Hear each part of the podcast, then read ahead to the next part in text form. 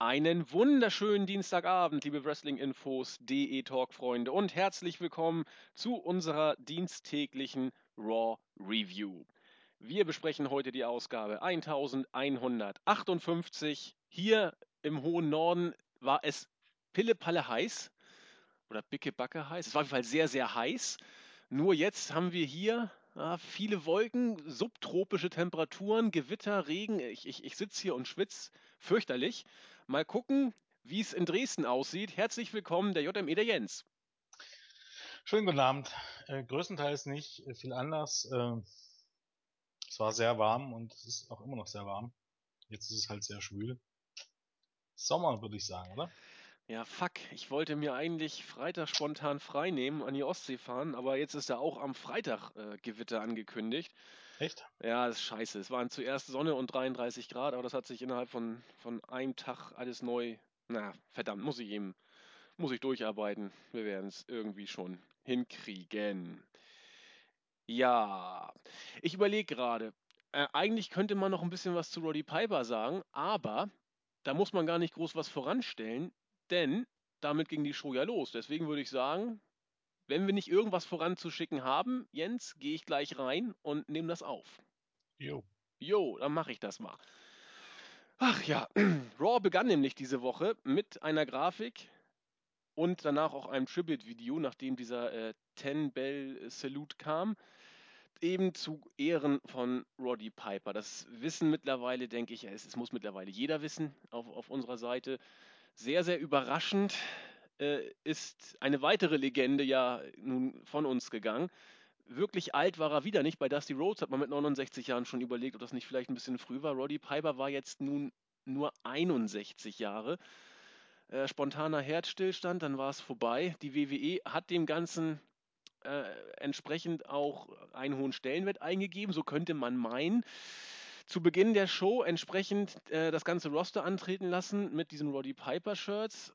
Alle haben auch äh, oder wussten auch, wie wichtig das ist oder was das für eine, äh, ja, wie soll ich sagen, traurige und ernste Situation ist. Nur Emma hat ein bisschen, weiß ich nicht, abwesend geguckt.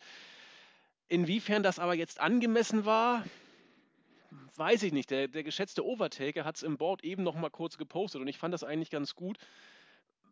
Man hat es aufgenommen, man hat ihm den Tribut gezollt, das ist wichtig, aber und ich kann mich des Eindrucks auch nicht ganz erwehren. Bei Dusty Rhodes hat man deutlich mehr gemacht. Bei Piper war es vielleicht auch ein bisschen spontaner. Aber das klingt ganz fies. Bei einigen, in manchen Situationen wirkte es fast so, als ob man die neuen Roddy Piper Shirts auch ins Bild rücken wollte, um dann beim Merchandise-Verkauf ordentlich zu pushen. Das darf man natürlich nicht laut sagen und ist auch bestimmt so nicht gemeint gewesen. Aber irgendwie wirkte es diesmal bei aller Tragik nicht so imposant, wie es noch bei Dusty Rhodes war. Oder habe ich dann falschen Blick auf die Dinge? Ich glaube, also da habe ich mir bisher gar keine Gedanken drüber gemacht. Also mir kam es jetzt nicht so vor, aber man muss, glaube bedenken, dass ähm, Dusty Rhodes bis zum Ende ähm, bei WWE gearbeitet hat und ähm, ganz wichtiger Part bei NXT war und dementsprechend mindestens das halbe Roster ähm, ziemlich eng mit ihm verbunden war. Und ich glaube, das macht schon einen ziemlichen Unterschied aus. Aber darüber hinaus würde ich jetzt nicht sagen, dass WWE sich irgendwie bei Dusty Rhodes mehr Mühe gegeben hat. Aber ich glaube, bei Dusty Rhodes waren die Wrestler an sich einfach ein bisschen emotionaler als bei Piper. Also zumindest der Großteil des Rosters war emotionaler als bei Piper. Ja. Aber darüber hinaus würde ich jetzt nicht sagen, dass da die was anderes war. Bei mir war es genau andersrum, ehrlich zu sein. Also, ähm, keine Ahnung. Ähm, ähm, es ist irgendwie äh, eine seltsame Situation. Ich meine, ähm, du kannst ja da auch mitreden. Wir sind ja nur schon ein paar Jährchen älter. Ähm, ich, in den letzten 20 Jahren sind viele Wrestler gestorben, aber irgendwie ist es was äh, anderes, wenn jemand stirbt durch ein, irgendeine Tragödie wie Benoit, wobei Benoit, ich zähle ich jetzt nicht zu den Leuten, mit denen ich jetzt unbedingt aufgewachsen bin, aber jetzt zum Beispiel Owen Hart, wenn man so nimmt, oder ähm, Davy Boy Smith, ähm, es ist irgendwie komplett was anderes, wenn jemand stirbt durch Drogen oder durch ähm, Unfälle.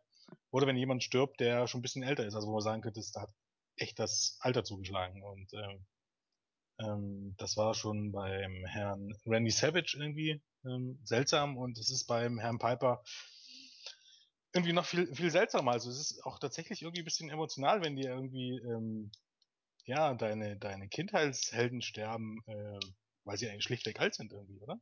Ja, wenn Hab ich so 61 das alt ist. Ähm, es ist alt, weil legt einfach mal äh, Leute wie Recruit und Pillman und so, die sind nicht, stellenweise nicht halb so alt geworden. Ja, okay, das ist richtig. Andererseits, äh, gerade Rick Root hat ja auch, wie auch der Warrior, wohl auch wie Savage, das ist ja kein Geheimnis, auch Davy Boy Smith oder Dynamite Kid, die haben ja alle nachgeholfen. Und das hat man denen ja auch angesehen. Ja, Und nachgeholfen ist, ist relativ. Ja, äh, mit, abhängig, das war aber Piper, also bin ich mir relativ sicher, dass er auch ziemlich auf die Kacke gehauen hat im Laufe der letzten 30 Jahre.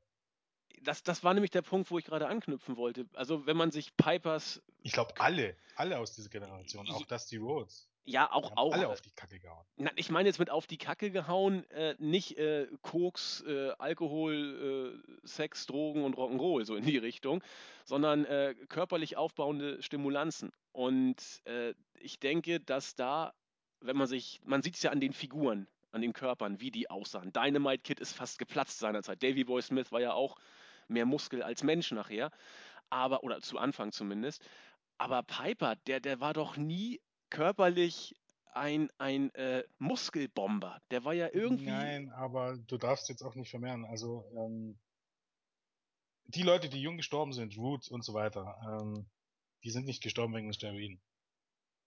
Mit Steroiden stirbst du jünger, aber dann stirbst du mit 50 oder mit 60. Nicht mit 30. So viel kannst du gar nicht Steroide fressen. Weil das geht, das geht nun mal aufs Herz. Also dein Herz altert einfach schneller, um das jetzt mal ähm, vereinfacht zu sagen. Ähm, die sind daran gestorben, dass sie viele Sachen eingeschmissen haben. Also was ist was, Painkiller mit Alkohol und so weiter und so fort. Ja, genau, die Wechselwirkung zwischen Ja. dem ganzen Krams. Und ähm, ja, wie gesagt, äh, man will jetzt den Leuten nichts unterstellen, also aber ähm, ich glaube, das geht jetzt auch gerade ein bisschen am Thema vorbei. Ja, ich Aber ich weiß glaube, nicht. Bei, bei Piper habe ich mich eben gefragt, wa warum er sozusagen. Also warum. weil es ganz, also ich sehe das ganz einfach. Ähm, generell ist es so, auch für uns Normalsterbliche, dass, äh, ähm, dass es ab einem gewissen Alter einfach auch dich jeden Tag erwischen kann, mehr oder weniger, gerade was Herz angeht. Und gerade wenn du so einen beanspruchenden Beruf hast und gerade wenn du jetzt nicht unbedingt gelebt hast wie ein Asket, das hat Piper sicherlich nicht, dann ist, glaube ich, ein Herzstillstand mit über 60 ist nichts vollkommen Ungewöhnliches. Es gibt Leute, da- denen passiert das aus dem Nichts mit äh, 30 Ja, das stimmt. mit Mitte 30 und die vorher nicht krank waren. Also ich glaube, bei, bei ihm sehe ich das schon so ein bisschen genau wie bei Dusty Rose, das sind so so Alterssachen. Und Wrestler ist halt ein Beruf, der wo viele Leute keine 80 werden. Das ist nun mal so. Ich meine, auf der anderen Seite kannst du sagen, viele Leute haben Glück gehabt, wenn du siehst, äh, wie alt Hulk Hogan, Ric Flair und Vince McMahon geworden sind und ich glaube, die haben nicht weniger genommen. Nee, gerade eben Hulk Hogan war ja immer gut in Schuss, ja. Das stimmt. Ja, der gute Herr Vince auch. Ja, Herr das, das ist wohl auch, glaube richtig. lange über, sehr, sehr lange über den Bereich hinweg, in dem er es selber zugegeben hat.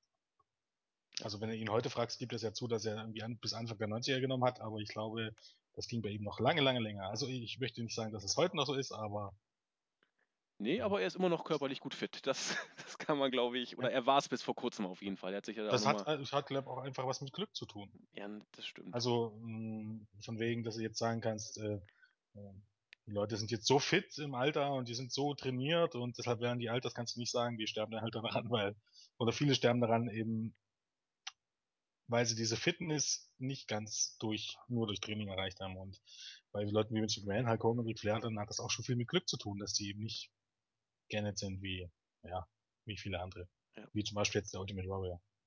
Und unbestritten. Ich dachte, also wenn jemand, aber trotzdem, ich dachte, wenn einer länger durchkommen könnte, dann so Leute wie, was ich, Ted DiBiase oder Jim Duggan, der ja nur auch nicht wirklich Ja, der Adoniskörper war. Die sind, die sind auch krank. Ich meine, Dusty Rhodes war krank, ähm, Piper war krank, der hatte Krebs. Also ich meine, das ist, das sind ja auch Sachen, die zu diesem Beruf dazukommen und zu diesem Leben dazukommen. Und die sind ja nochmal eine ganz andere Generation jetzt als Leute, ähm, die, die heute groß werden, sondern ähm, ja, das ist ja 80er oder 80er, 90er Jahre, das ist ja schon halbes Rockstar-Leben soll heißen. Die sind jetzt nicht unbedingt pfleglich umgegangen mit ihren Körpern und wie gesagt, haben es krachen lassen und haben alle möglichen Mittelchen genommen. Und wenn dann noch Krankheit dazu kommt, ich meine, ein menschlicher Körper verträgt das eben halt auch nur bis zum gewissen Maße. Ja. Äh, klar, wir sind jetzt ein bisschen abgeschweift, das äh, nehme ich auch auf mich. Aber gerade wo du die, die ganzen Rockstars reingebracht hast, nimm, nimm doch mal, was ich, Guns N' Roses oder, oder die Stones oder, oder Motley Crue oder wie sie alle heißen. Ähm, alle die waren ja in ihren Heydays mehr Heroin als, als Mensch, gewissermaßen. Aber die leben ja auch noch alle. Also die sind ja auch noch alle. Ja, aber äh, guck mal, wer alles gestorben ist. Ja, aber die ja alle in den 20ern oder 30ern, als sie noch ganz ja, krass drauf waren. gar nicht so sagen. Ja, natürlich, na klar. Ich meine, das hat dann was mit Glück zu tun. Aber ich glaube, das mit Langzeitwirkungen, da warten wir mal ab. Also ja, gut, ob diese Leute alle 80 oder 90 werden, ich meine, es gibt so Gegenbeispiele, aber wollen wir mal abwarten, ob die ganzen Rosen ist oder äh, ähm, ja, ob die Leute alle 70, 80 werden. Ja, du hast recht, da muss die also Zeit An diesem Punkt sind wir ja noch nicht. Nein, das stimmt. Aber die Stones haben es eindrucksvoll äh, gezeigt. Ja, äh, sicherlich. Das, äh, ich glaube, bei denen ist es schon so ein bisschen Alkohol konserviert. ja, das weil ähm, die sehen stellenweise ja schon ein bisschen aus wie Mumien, dementsprechend.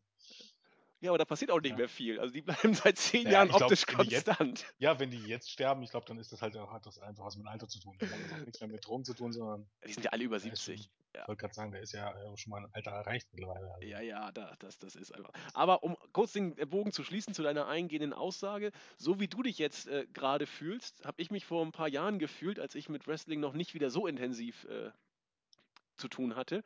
Und es fing damals an, damals ist auch noch nicht so ewig lange her, dass ich äh, bei Wikipedia mal geguckt habe, was meine alten Helden denn so machen, nachdem ich jahrelang nichts mehr zu tun hatte.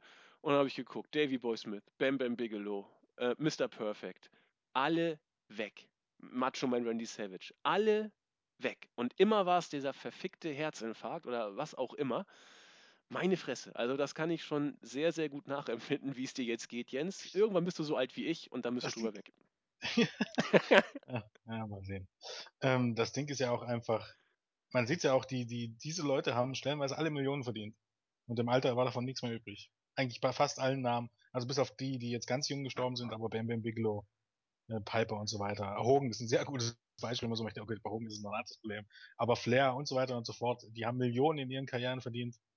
Irgendwann war von diesem Geld nichts mehr übrig. Ich glaube, das ist immer schon ein gutes Zeichen dafür, dass äh, die nicht unbedingt ein Leben führen wie jeder andere. Nee, genau. Sparsam ähm, und Asketen sind es dann wohl nicht.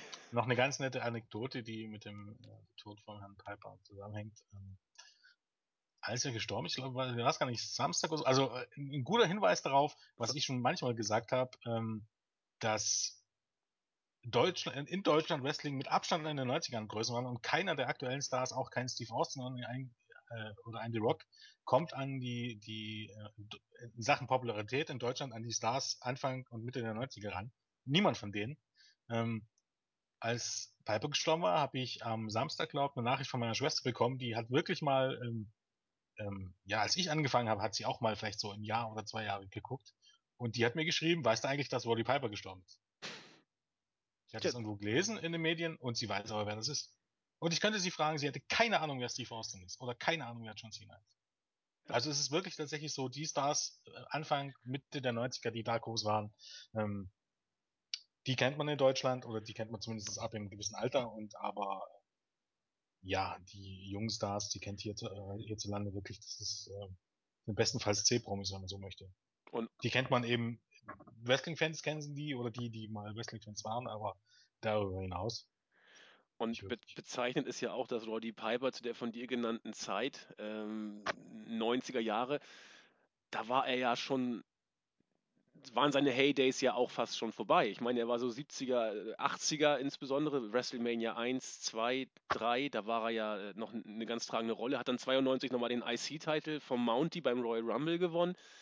Und äh, dann war in der WWE oder WWF, wie sie damals noch hieß, war dann auch gar nicht mehr so viel. Also ein halbes Jahr hat eben gereicht, um diesen prägnanten Eindruck im deutschen ja, Mainstream-Publikum zu hinterlassen. Ein bisschen länger, als ich glaube, das war ja zumindest schon mal das ganze Jahr nur 92, glaube Ja, da kam äh, ja. WrestleMania. Hat 91 doch... auch, glaube Bitte? Also, also 91, glaube auch, oder? Er hat 91, also 92, das war schon. Genau, das waren so, du hast, ja, es war doch etwas länger. 91 hat er dann den, den, äh, den Titel vom, vom Mountie gewonnen. Meine ich, kurz, nee, kurz vorm, kurz vorm Rumble war es, Entschuldigung, war, war schon 92, aber 91 war er schon wieder da und hat dann ja eben, äh, ich glaube, bei WrestleMania danach das äh, IC-Title-Match gegen Bret Hart gehabt, wo er ihn dann Genau. an Bret Hart wieder verloren hat. Und dann ging es mit dem Mount, äh, mit dem Mountie, dann ging es mit, mit Piper auch so langsam in die Fade-Out-Phase, was, was Mainstream-Präsenz äh, in, in Ja. 92 anging. WWF Ja, wohlgemerkt, ne? Nur WWF. also, Aber wir wollen ja nicht jetzt über ja, kleine Details streiten. Unvergessen bleibt Piper natürlich äh, gleichwohl auf, aufgrund dieser von mir genannten äh, großen Sachen. Also Dave Meltzer hat es in einem Podcast auch gesagt, gerade bei WrestleMania 1, da hat er damals ja den Main Event mit Paul Orndorff gegen Mr. T und Hulk Hogan bestritten, war Piper ungemein. Ungemein wichtig, auch für den, für den Boom, der da in den 80ern gekommen ist. Also der, der perfekte Heel hört man aller Orten. Charismatisch, Brawler, nicht der größte Techniker, aber äh, eine Marke, die jeder, der sich mit Wrestling auskennt, wird wissen, wer, wer Roddy Piper ist. Und auch, wie, sich, wie wir gerade gehört haben, jeder, der sich nur ein bisschen mit Wrestling auskennt, weiß, wer Roddy Piper ist. Der mit dem Schottenrock. Gut, gehen wir in die Gegenwart, Jens. Wir müssen, dürfen, können über Raw sprechen. Äh, zu Beginn wurde uns auch gleich mitgeteilt, dass Brock Lesnar heute in der Halle sein wird und entsprechend etwas zu sagen hat, besser gesagt, über seinen äh, Attorney at Law oder so, seinen Rechtsanwalt Paul Heyman. Ferner wurde auch wieder zu Beginn angekündigt, was der Main Event sein wird, nämlich ein Six-Man-Tag-Team-Match zwischen Randy Orton, Roman Reigns und Dean Ambrose gegen die neue Wyatt Family, die neue alte Wyatt Family und, weil Eric Rowan fehlt, mit Sheamus noch an deren Seite. Na gut, das war dann also der Main Event, auf den konnte man sich dann schon mal freuen oder was auch immer. Und dann ging es endlich mal mit Tagesgeschehen los. Eröffnet wurde Raw, sozusagen richtig eröffnet, äh, einmal mehr von dem Champion Seth Rollins, der an den Ring kam und, wie ich finde, eine feine Promo gehalten hat. Er geht auf John Cena ein oder er ging auf John Cena ein und äh, das Stichwort seiner Promo war wohl das des Mitgefühls. Er hätte eigentlich das Match gegen John Cena locker gewonnen bei Raw, wenn nicht dieses blöde Mitgefühl äh, in die Quere gekommen wäre. Es wurde nochmal auf diesen äh, schönen Tritt eingegangen, der dann endlich, äh, endlich falsch, der dann zum äh, Bruch der Nase von John Cena führte. Das Publikum war begeistert. Äh, Thank you, Rollins Chance. Solche Chants hat er schon seit Ewigkeiten nicht mehr bekommen. Wie dem auch sei. Der Referee hätte eigentlich das Match abbrechen müssen, aber da er kein Menschenfreund sei, hat er weitergemacht. Das hat den äh, mitleidsempfindenden Rollins so aus dem Konzept gebracht, dass er dann äh, auf dem falschen Fuß erwischt wurde und das Match dann verloren hat. Das wird ihm aber nicht nochmal passieren. Und so wird er interessant, John Cena herausfordern beim SummerSlam in einem The Winner Takes It All Match. WWE Championship gegen US Championship. Und der Gewinner wird dann zum ersten Mal in der Geschichte, haha, wer es glaubt, beide Titel in den Händen halten. Naja, wir werden es erleben. Dann hat er noch ein bisschen was über San Jose erzählt, dass das eben äh, der Ort war, wo er den, den, den Championship-Gürtel, den World Championship-Gürtel geholt hat und John Cena erstmalig dann die Open Challenge aussprach. Und das war für ihn so auch das Stichwort. Er wollte auch eine Open Challenge aussprechen und zeigen, dass er auch ein Fighting Champ ist. Und das fand ich zuerst richtig klasse. Dann war die Werbung zu Ende und äh, es ging weiter und Rollins war immer noch alleine im Ring. Jojo äh, fragte, ja, äh, meinst du es eigentlich ernst? Ja, sicher, ich habe auch die Erlaubnis von der Authority gekriegt und nun geht's auch los. Bis dahin war ich immer noch begeistert. Bis dann natürlich wieder der typische Rollins kam. Ja, ja, Moment, aber der Gegner muss schon äh, kleiner als 6 Fuß und leichter als 200 Pfund sein. Äh, El Torito wäre doch der Richtige. Ja, gut, der kam dann auch. Die Musik war dann aber ziemlich schnell vorbei. Und es kam stattdessen Neville an den Ring. Offiziell 5 Fuß 10 und 194 Pfund. Erfüllt also die Kriterien. Rollins war ziemlich irritiert, damit hat er wohl nicht gerechnet. Und wir hatten das erste Match des Abends. Bis hierhin Jens, das Match nehmen wir dann, würde ich sagen, gleich danach. Ich, ich fange mal kurz an, was, was ich gut fand und dann äh, übergebe ich an dich. Äh, gut fand ich Rollins in der Promo durch und durch. Ich, ich mag ihn, ich finde ihn klasse und er bringt das gut rüber. Über seine Rolle ist viel gesagt worden. Richtig gut finde ich eigentlich auch die Idee, dieses The Winner Takes It All Match zu machen, wenn man nicht wüsste, dass nach dieser Ankündigung bestimmt kein cleanes Finish am Ende rauskommen würde. Befürchte ich einfach mal. Ansonsten finde ich die Idee gar nicht schlecht, weil es zumindest den Hauch gibt, dass da etwas Spannendes und vielleicht noch nicht Gesehenes passieren könnte. Auch die Open Challenge-Idee fand ich gut, wenn sie nicht so gegen die Wand gefahren worden wäre, dass er auch da wieder so ein bisschen wie ein feiger Geek aussieht. Gleichwohl, ich fand das Eröffnungssegment im Großen und Ganzen ziemlich klasse. Jetzt darfst du. Ähm, also ich bin so oder so kein großartiger Fan von diesen äh, äh, Winner Takes It All Matches. Also generell schon mal nicht, weil ähm, wenn man nicht vorhat, die Titel zu wieder, äh, wieder zu, äh, zu vereinigen, was ist der Sinn des Ganzen?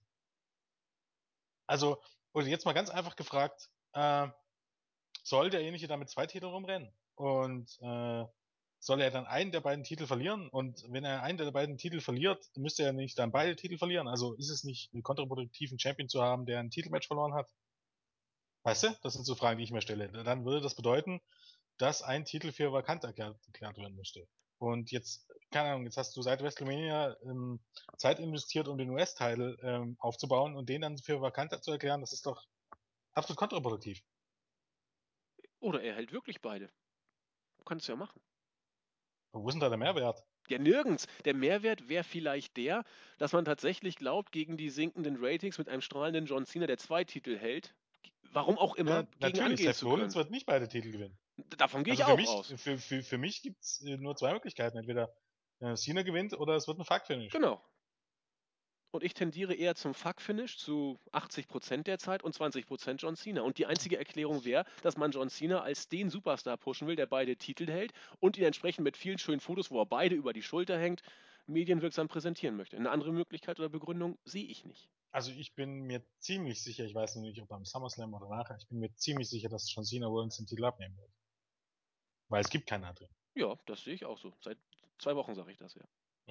Dementsprechend ähm, ja, muss ich nicht haben und ich muss vielleicht gar nicht haben, dass man mir kann dann schon vorher schon das Match halb halb zerstört, indem man so eine äh, sinnlose Champion gegen Champion ähm, Masche buckt. Ähm, ich bin nur jetzt quasi noch wütender, dass Cena den Titel nicht an Owens verloren hat, weil ähm, das wäre eben aus zweierlei Perspektiven im Moment wesentlich besser. Also ich sehe einfach nicht den Mehrwert eines Wenn, wenn er ihn verloren hätte, Entschuldigung, wenn er den Titel an Owens verloren hätte, wäre es besser gewesen. Aber das Ja, richtig? Ja, okay, natürlich. dann hab ich, okay, ich habe es nicht genau verstanden. Ja. Naja, wie dem auch sei. Ähm, ja, die Promo an sich war schon gut. Ähm, ist halt, ähm, weiß nicht, er kam halt extrem äh, Babyface-mäßig rüber. Also bis zum Interview mit Jojo nach der Werbung, was, was ich auch wieder, also sagen wir mal, beachtlich fand. Er redet, redet, redet, redet, redet und sagt, es gibt eine Open Challenge, dann gibt's Werbung und es wird weitergeredet. Ja. Vintage WWE, würde ich mal sagen. Aber ähm, die Promo war schon amüsant und äh, bei der Crowd war ja definitiv ein Babyface. Die hatten haben nicht jedes Mal gejubelt, als er gesagt hat, dass er ähm, Cena das Gesicht eingeschlagen hat. Die haben sich gar nicht mehr einbekommen. Also ähm, an alle, die glauben, dass Cena jetzt bei ähm, dem Teil der Fans, die ihn Feuer ausgebucht haben, glauben, dass er jetzt mehr Respekt verdient hat. Der Zug ist seit mindestens fünf Jahren abgefahren. Ich glaube, ähm, ein gewisser Teil der Leute wirst du nie wieder dazu bringen, John Cena zu bejubeln, auch wenn, auch nicht, wenn der, wenn der turnt. Ich glaube, äh, dann freuen sie sich einfach, dass es jetzt äh, legitim ist, ihn auszubuhen. Ähm, ja, die Promo war süß irgendwie, das T-Shirt war irgendwie süß, was er anhatte. äh, ich sag mal so, wenn das T-Shirt ein Renner wird, dann kann man WWE Plus beglückwünschen und da muss man ehrlich, äh, muss man auch irgendwie sagen, dass die Smart Marks wirklich alle nicht, oder ein Teil dieser Smart Marks nicht unbedingt ähm, die hellsten Kerzen auf dem Kuchen sind. Weil es ist ganz einfach so, ähm, der Punkt bei WWE ist immer, dass John Cena polarisiert und die Leute gehen ja auch hin, um John Cena auszubuhen, wo ich immer sage, nein, gehen sie nicht. Also für mich ist das eher eigentlich immer so, wenn, wenn du ein Babyface ausbußt, dann ist das absolut negative Heat. Das sollte nicht der Fall sein. Wenn die Leute jetzt aber ähm, Anti-John Cena T-Shirts kaufen, und das wären ja nicht die, die ersten, die es gibt, es gab ja vorher schon welche, äh, wenn die jetzt Anti-John Cena T-Shirts kaufen, weil sie Cena so scheiße finden, dann macht WWE alles richtig. Dann wird sich da nie was dran ändern. Dann machen sie sogar noch aus dieser Antipathie gegen Cena Geld. Was Genau. anderes ist das ja nicht. Und die Pro Cena, d- das verkauft sich sowieso ganz gut. Da machen sie auch aus dem Heat positives Geld. Ja, natürlich. Ja. Also ich sag ja, wer, wer das kauft, ich meine, ich kann es schon verstehen, weil das T-Shirt ganz, ganz süß ist, aber auf der anderen Seite, wer John Cena jetzt vollkommen scheiße findet und will, dass sich was ändert, äh, der sollte das nicht kaufen, Freunde. Also, das ist auf gut Deutsch das Beschissenste, was ihr machen könnt. Aber, ich meine, ne. ähm, ja, wie gesagt, die Promo war sehr, sehr ähm, face-lastig. die Open Challenge, also mir fallen noch ein paar Leute ein, die, ähm, die auf die äh, Maßangaben irgendwie, ähm, also mindestens Kalisto. Ja. Mindestens Kalisto, vielleicht sogar noch die Los Matadores, ich bin mir gar nicht so sicher. Also Daniel Bryan wird wahrscheinlich ein bisschen schwerer sein als 200 Pfund, aber ist auch unter, unter ähm, 6 Fuß. Äh, Sin Cara ist, glaube ich, ein Tick größer, ne? ja, das ist ja jetzt Huniko. Der alte Ja. Sin Cara nicht, aber Ja. Huniko ist größer. Also bei Daniel Bryan, nee, Daniel Bryan ist 210 Pfund, das ist leider ein bisschen schwerer. Weil Fernando und Diego steht leider nichts auf WWE.com. Kalisto halt sehr deutlich. Ähm, ja, hier ist Sin Cara noch mit 5,7 und 198 angegeben, aber das stimmt ja nicht. Das ist ja der alte Sin Cara, der neue Sin Cara ist ja wesentlich größer und schwerer. Also ist ja. hm. Ja, im Moment gibt es ihn ja auch. Ist er noch gelistet, Sin Cara? Sin Cara ist gelistet. Ach ja, Cara klar, ist logisch. Ja, Entschuldigung. Aber Denkfehler. hier ist eben, äh, man hat ja einfach so getan, als wenn es immer noch der, der Original Sin Cara Ja, der genau.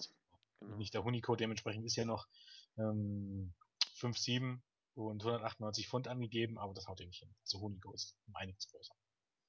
Äh, Mhm. Tyson Kidd soll, glaub noch hinhauen, aber ist ja auch egal, es war Neville und äh, Was wäre eigentlich, fällt mir gerade ein, wenn dieses äh, Shirt ein Renner wird? Wird man dieses Merchandising dann Cena zuschreiben oder, oder Natürlich, wird man Rollins ganz klar. zuschreiben? dann, äh, man sagt ja jetzt schon immer in den Shows, weil man ja irgendwie erklären muss, dass er überall ausgebuht wird, John Cena, dass er der am, am kontroverseste Superstar aller Zeiten ist. Damit legiti legitimiert man das Ganze ja. Man sagt dann, äh, ja okay, er wird ausgebuht, aber wenigstens bekommt er Hauptreaktion. Dass das natürlich für ein Babyface eigentlich katastrophal ist, wenn es ausgebuht wird und dass das nicht gut ist, weil das ist Away Heat und soll heißen, ähm, anhand solcher Sachen kann man, also es gibt ja Leute, die sagen, ja, die Leute gehen, auch die Leute, die Cena hassen, gehen ja zu den Shows und geben Geld aus, nur weil es John Cena da ist, um ihn auszubuchen. Das ist Quatsch für mich. Also die Leute, die John Cena richtig scheiße finden, die gehen nicht zu den WWE-Shows für John Cena. Das halte ich einfach für toll totalen Bullshit. Aber wenn sie sich dann das T-Shirt kaufen, macht man trotzdem alles richtig. Richtig. Also, und dann schreibt man es natürlich Cena zu. Definitiv. Auch wenn das Shirt ja eigentlich eher Seth Rollins Merchandise war. Das, das meine ich ja, das meine ich ja. Aber Im Zweifel wird man natürlich Cena zuschreiben. Das Natürlich. glaube ich auch. Insbesondere wenn es gut geht. Nun gut. Besagtes Match äh, fand dann eben auch statt. Wir haben es eben, wie gesagt, auch erstmal äh, rausgelassen, um das Eröffnungssegment äh, gebührend zu würdigen. Ich mache es kurz. Ähm, ich fand's klasse. Ich fand's richtig, richtig klasse. Es ist unglaublich, wenn äh, zwei Techniker gegeneinander antreten können, die auch noch feilschnell im Ring sind und äh, die, die, die spektakulärsten Moves äh, punktgenau setzen. Und wenn dann bei so einem Match wie hier auch noch die Crowd drin ist und die beiden Nearfalls so frisst, dass es fast äh, einem kalt den Rücken runterläuft, dann ist das ein Match, wo man für Weekly-Verhältnisse absolut nichts mehr zu wünschen übrig hat. Das war ein feines Match, 13 Minuten ging es zwar nur in Anführungszeichen, ist für ein gutes Match natürlich vollkommen ausreichend, aber das war eins dieser Matches, die einem irgendwie länger vorkam, weil es, ich weiß nicht, es gibt Matches, die, die gehen kürzer und kommen einem deutlich länger vor. Dieses Match war verhältnismäßig kurz, kam mir aber lang vor, weil es einfach nicht langweilig war. Es war, ja, es war ein ganz, ganz starkes Weekly Opening Match. Also ich bin ja auch der Meinung, dass, ähm, dass diese, dass diese Weekly Matches auch gar nicht länger sein sollten, weil Ja. natürlich ist es immer ganz cool, so ein, so ein, ähm, ja, keine Ahnung, 20, 25 Minuten Match zu haben, aber du nimmst dem Pay-Per-Views jegliche Bedeutung dadurch. Mhm. Und ähm, das ist letztendlich nur zum Zeitfüllen. Also ich bin kein großer Fan davon, mir jede Woche bei Raw in 20, 25 Minuten oder mehrere Matches diese Länge anzugucken, weil ähm, dann muss man letztendlich raushauen und das ist natürlich toll, richtiges Wrestling zu sehen, aber was bringst du bei Pay-Per-Views? Also das ist dann alles ein Brei. Das hast du ja bei Pay-Per-Views sowieso schon, dass nur zwei Matches zählen und der Rest ist eigentlich irrelevant, wenn man so möchte. Und 13 Minuten ist dagegen schon, schon absolut top. Ähm, ich bin dann auch, äh, ich bin ganz ehrlich, also US Open, US Title Open Challenge ist okay, aber ich bin diesen Open Challenge Kram dann doch langsam satt, weil für mich, ähm, keine Ahnung, ähm, ich halte da mit Kevin Owens, äh, Titelmatches muss man sich verdienen. Aber in diesem Fall war das hier wirklich okay, äh, weil es halt eine Überraschung war. Ähm, ich glaube, niemand hat jetzt wirklich dran geglaubt, dass Neville diesen Titel gewinnt. Und äh, umso erstaunlicher ist es, dass die Nearfalls so gezogen haben, Was aber für mich auch damit zusammenhängt, dass zumindest dieser erste Nearfall, der war kein Nearfall, das war ein Free Count. Der war durch, ja, habe ich auch gedacht. Äh, der Re Referee hat ein bisschen zu gezögert und Seth Rollins und man hat es dann auch, die Kamera ist so geschnitten, dass man nicht gesehen hat, wann die Hand unten war. Ähm, aber ich bin der festen Überzeugung, dass Seth Rollins einfach zu spät war. Oder sich Und den, verzählt wo er versucht hat, wo er versucht hat auszukicken, äh, hat man auch gesehen, dass er Probleme hat. Also er hat die Schulter nicht wirklich hochbekommen. Ja. Und die Referees sind ja angehalten dazu, die Matches einfach so zu, zu leiten, als wenn es wirklich richtige Matches wären. Also die bekommen stellenweise auch die Finishes, ähm, also die Finishes schon manchmal gesagt, aber die sollen durchzählen. Die sollen also jetzt nicht, ähm, die, denen wird nicht gesagt, das ist das Finish äh, und dort pass auf, ähm, da kannst du durchzählen, ansonsten nicht, sondern denen wird gesagt, zähl einfach durch. Und äh, für die ist es natürlich dann auch eine denkbar beschissene Situation, weil ähm, ich weiß nicht, ob das bei allen Matches so ist, aber zum Beispiel bei Undertaker gegen Lesnar war es so. Der Referee wusste das Finish nicht und ähm, ist natürlich dann eine Menge Druck, sage ich mal. Also dann kannst du, hat es dabei WrestleMania 30 Glück, dass der Referee dann auch durchgezählt hat und nicht gezögert hat, weil er dachte, das kann nicht sein. Ähm, aber ich, wie gesagt, ich glaube, auch dadurch hat das dann ein bisschen gezogen. Und dann auch der, der zweite Nearfall und dadurch war es auch dann am Ende nicht nur ein richtig gutes Match, sondern auch ein, auch ein Match, was richtig spannend war und ähm, was richtig Laune gemacht hat, auch bei der guten Atmosphäre und da gibt's ja eigentlich dann am Ende des Tages nichts zu meckern, oder? Nee, nee, sehe seh ich genauso. Was Und ich glaube, nee, Neville hat auch ein bisschen mehr ausgepackt als sonst, also Ja. ähm, ja. was ist so eine Art, äh, was war das, Moonsault mit äh, Schraube und Pirouette noch vom obersten Seil nach ja. außen, das war schon stark. Also das, das war Und so schon, möchte er eigentlich schon eben den Red Euro bloß eben nach draußen und im Stehen. Also. genau, also war, war super. Warum ich diese Open Challenge in diesem Fall noch vertretbar fand, weil endlich mal Rollins nicht wie ein Arsch rüberkam, sondern in einem äh, egal wer der Gegner ist, natürlich durch diese vorgegebenen Maße bei Gewicht und äh, Körpergröße wirkte es natürlich schon wieder ein bisschen feige, deswegen wurde sie auch im Nachhinein relativiert, die Open Challenge. Zuerst fand ich die Idee bei ihm, einmal kann man das machen, das, um ihn dann so ein bisschen wieder stärker zu machen, wurde dann eben relativiert. Aber er hat auch dieses Match ja Gott sei Dank clean gewonnen. Er hat endlich mal clean gewonnen in einem richtig, richtig guten Match. Und das, Ja. das, das muss einfach sein. Das, Aber ähm, bei allem, bei allem, bei allem Positiven, wie man Neville dargestellt hat und wie man das Match aufgebaut hat, am Ende des Tages war es ja auch so, dass Neville ein Zwerg ist, gegen den Seth Rollins gewinnen muss. ja, Also bei WWE ist eher die Denkweise, guck an, wie wie Probleme äh, Ne- Seth äh, sogar mit Neville hatte, als zu sagen, guck an, wie stark Neville ist. Ich glaube, Das- das, das ist immer so ein stimmt. bisschen. so wurde es auch verkauft von den Kommentatoren nachher. Ich glaube, JBL hat alles versucht dran zu setzen. Ja, er hat überlebt und nichts anderes muss ein Champion machen. Und dann, ich weiß da nicht, er wer es war, äh, ja, aber er hat gegen einen kleinen Neville gerade so gewonnen. So in die Richtung. Und Neville sei sowieso toll. Also man hat es eher schon kontra Rollins als pro Neville. Ne, man hat pro, pro Neville und kontra Rollins versucht es darzustellen. Und das hat es ein bisschen relativiert. Trotzdem ist, wie wir beide ja schon gesagt hatten, es ändert nichts daran, dass dieses Match einfach äh, stark war. Ne? Natürlich, am Ende des Tages hat er Kling gewonnen. Und Genau. Immerhin. Nun, jetzt geht's weiter mit äh, eher alltäglichen Sachen, würde ich es mal äh, nennen wollen. Ein Eight-Man-Tag-Team-Match wurde zunächst angekündigt und nachdem die Primetime-Players auch als Gastkommentatoren wieder äh, am Pult Platz genommen haben, machen sie mittlerweile gefühlt jede Show, äh, ging es dann auch los. Und zwar The New Day und die Ascension haben gegen die Los Matadores und die Lucha Dragons gewonnen. Nach einem Trouble in Paradise von Kofi an Kalisto, nachdem wieder ordentlich Randale im Ring war. Knapp 8,5 Minuten ging's. Äh, die Ascension sind nicht nur mal wieder bei Raw dabei, sie dürfen sogar auch beim Siegerteam mitwirken. Mir hat das Match ordentlich gefallen. Es war mir aber ein Teil teilweise zu, zu spotlastig dahingehend, dass gerade bei den Lucha Dragons, ja gut, auch bei den Matadores, das sind eben beides zwei, zwei schnelle und spotlastige Teams, dass man schon genau gesehen hat, wie, wie sich gerade die, äh, die The New Day-Kollegen immer schon im Vorfeld richtig hinstellen mussten. Das, das fällt mir häufig nicht auf, aber in diesem Match ist es mir äh, aufgefallen, dass sie eben genau wussten, wie sie die Spots äh, zu worken hatten und wie sie sich wo hinzustellen hatten. Das muss ein Wrestler immer wissen, natürlich, aber hier wirkte es für mich teilweise sehr deutlich, wie sie sich in Szene gesetzt hatten. Gerade nach diesen Flying Elbows, wenn, wenn äh, ich glaube, das ist äh, Sin Cara vom, vom zweiten Seil dann äh, so zurückspringt. Das, das wirkte schon teilweise ein bisschen sehr einstudiert. Äh, ansonsten war es okay. Wenn man da jetzt irgendwie das Match für den SummerSlam, dieses Multi-Tag-Team-Match ein bisschen hypen will, ist, ist es in Ordnung. Ich bin mir nicht mal, also. Ja?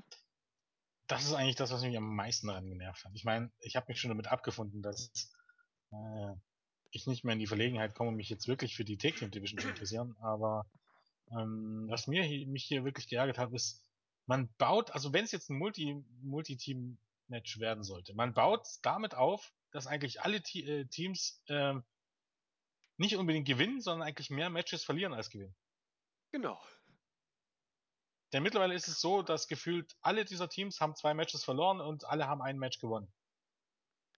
Erst haben irgendwie die Lucha Dragons gegen Los Matadores gewonnen, dann, nee, erst die Los Matadores gegen die Lucha Dragons, dann die, äh, die, die Lucha Dragons gegen die Los Matadores, jetzt die New Day gegen Los Matadores und Lucha Dragons. Und ähm, der Ascension hast du auch noch mit drin, also die waren ja auch irgendwie beim Siegerteam dabei und die haben vorher auch Matches verloren. Also am Ende des Tages haben irgendwie alle so ein, ein Match gewonnen, drei verloren und trotzdem bekommen sie alle ein Titelmatch. Also das ist praktisch so, die bekommen alle ein Titelmatch nicht, weil sie so gut sind, sondern weil sie alle gleich scheiße sind. Einheitsbrei, Stichwort. Und das Match hier, das fiel mir auch sofort beim Gucken ein, das war irgendwie, ähm, also ich hatte andere Namen für die Teams. Die, bei mir hießen die die Geek Sanction, die New Geeks, Lost Geeks und The Lucha Geeks.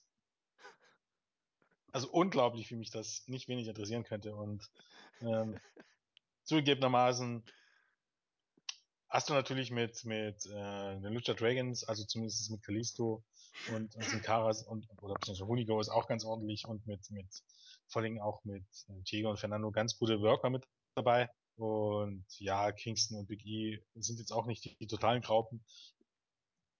Aber, und man muss ja auch hier sagen, Sin Cara hat sich noch für einen total sinnlosen Spot, vor allem für so ein Raw-Match, noch halb gekillt. Also eine Senten irgendwie äh, außen Ring, auf dem Hallenboden, keine Ahnung. Oh das ja, ist auch ja. ein bisschen, naja, egal. Der Ähm, sollte auch so kommen, glaub- ne? Der, den wollte er so setzen, glaube ich. ja, das sollte halt ein Senten sein. Und Ja. ich glaube, ein Senten auf dem Hallenboden ist immer eine beschissene Idee. Möchte ich mal behaupten. Ja, ich frage mich, ob da jemand, ob er dachte, dass da jemand stand, der ihn auffangen sollte, aber ich glaube, der ich sollte glaub nicht, genau nö, so kommen. Ja, Ja. ja. Ähm, aber am Ende des Tages, keine Ahnung, äh, wenn ich, wenn ich solche Matches sehen will, äh, noch zwei Klassen besser, habe ich andere Orte, wo ich das tun kann. Und ähm, das ist ein bisschen irgendwie tatsächlich gewesen wie WWE Anfang der 90er Jahre, auch wenn du die Gimmicks anguckst. Habe ich auch dran ein gedacht. einz einziger großer Autounfall, um jetzt ganz ehrlich zu sein. Und auch, wie gesagt, auch bei allen Respekt vor, vor der Mühe, die man sich gegeben hat und dass es jetzt nicht unbedingt schlecht war, aber am Ende des Tages, äh, ja, kann auch die Taking Division irgendwie eine Revolution brauchen. Aber du hast, Dass überhaupt sowas nötig ist, eine Revolution, ist schon. du, du hast recht, ich, wo du es gerade sagtest. Wenn man sich mal jetzt, ich bin ja auch ein Kind der frühen 90er, wenn man zurückdenkt an die frühen 90er, ähm, New Day sah ein bisschen aus wie die Beverly Brothers mit diesem Hellblau.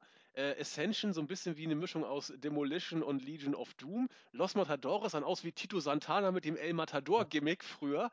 Nur äh, zu den Lucha Dragons. Da gab es damals noch keine Masken in der WWF. Aber sonst hast du recht. Ja, würde ich gar nicht so sagen. Die waren bloß, äh, also jetzt äh, Max Moon und sowas, die hatten jetzt kein Lucha-Gimmick, aber die hatten ja auch Masken. ja, gut, das, das stimmt. waren auch Highflying. sind so Aber da musste ich in der Tat dran denken. Es sah sehr bunt aus und sehr 90er Jahre mäßig, was die Gimmicks anging. In der Tat, da hatte ich auch einen kleinen, kleinen Flashback. Ja, und und ich, ich bleib einfach dabei. Mich erschließt sich auch dieses Booking nicht. Ich, ich muss doch als Promotion muss doch Sinn sein, dass natürlich auf verschiedenen Eben, Ebenen, aber trotz allem, dass alle meine Leute, egal die, die auftreten, rüberkommen wie Stars.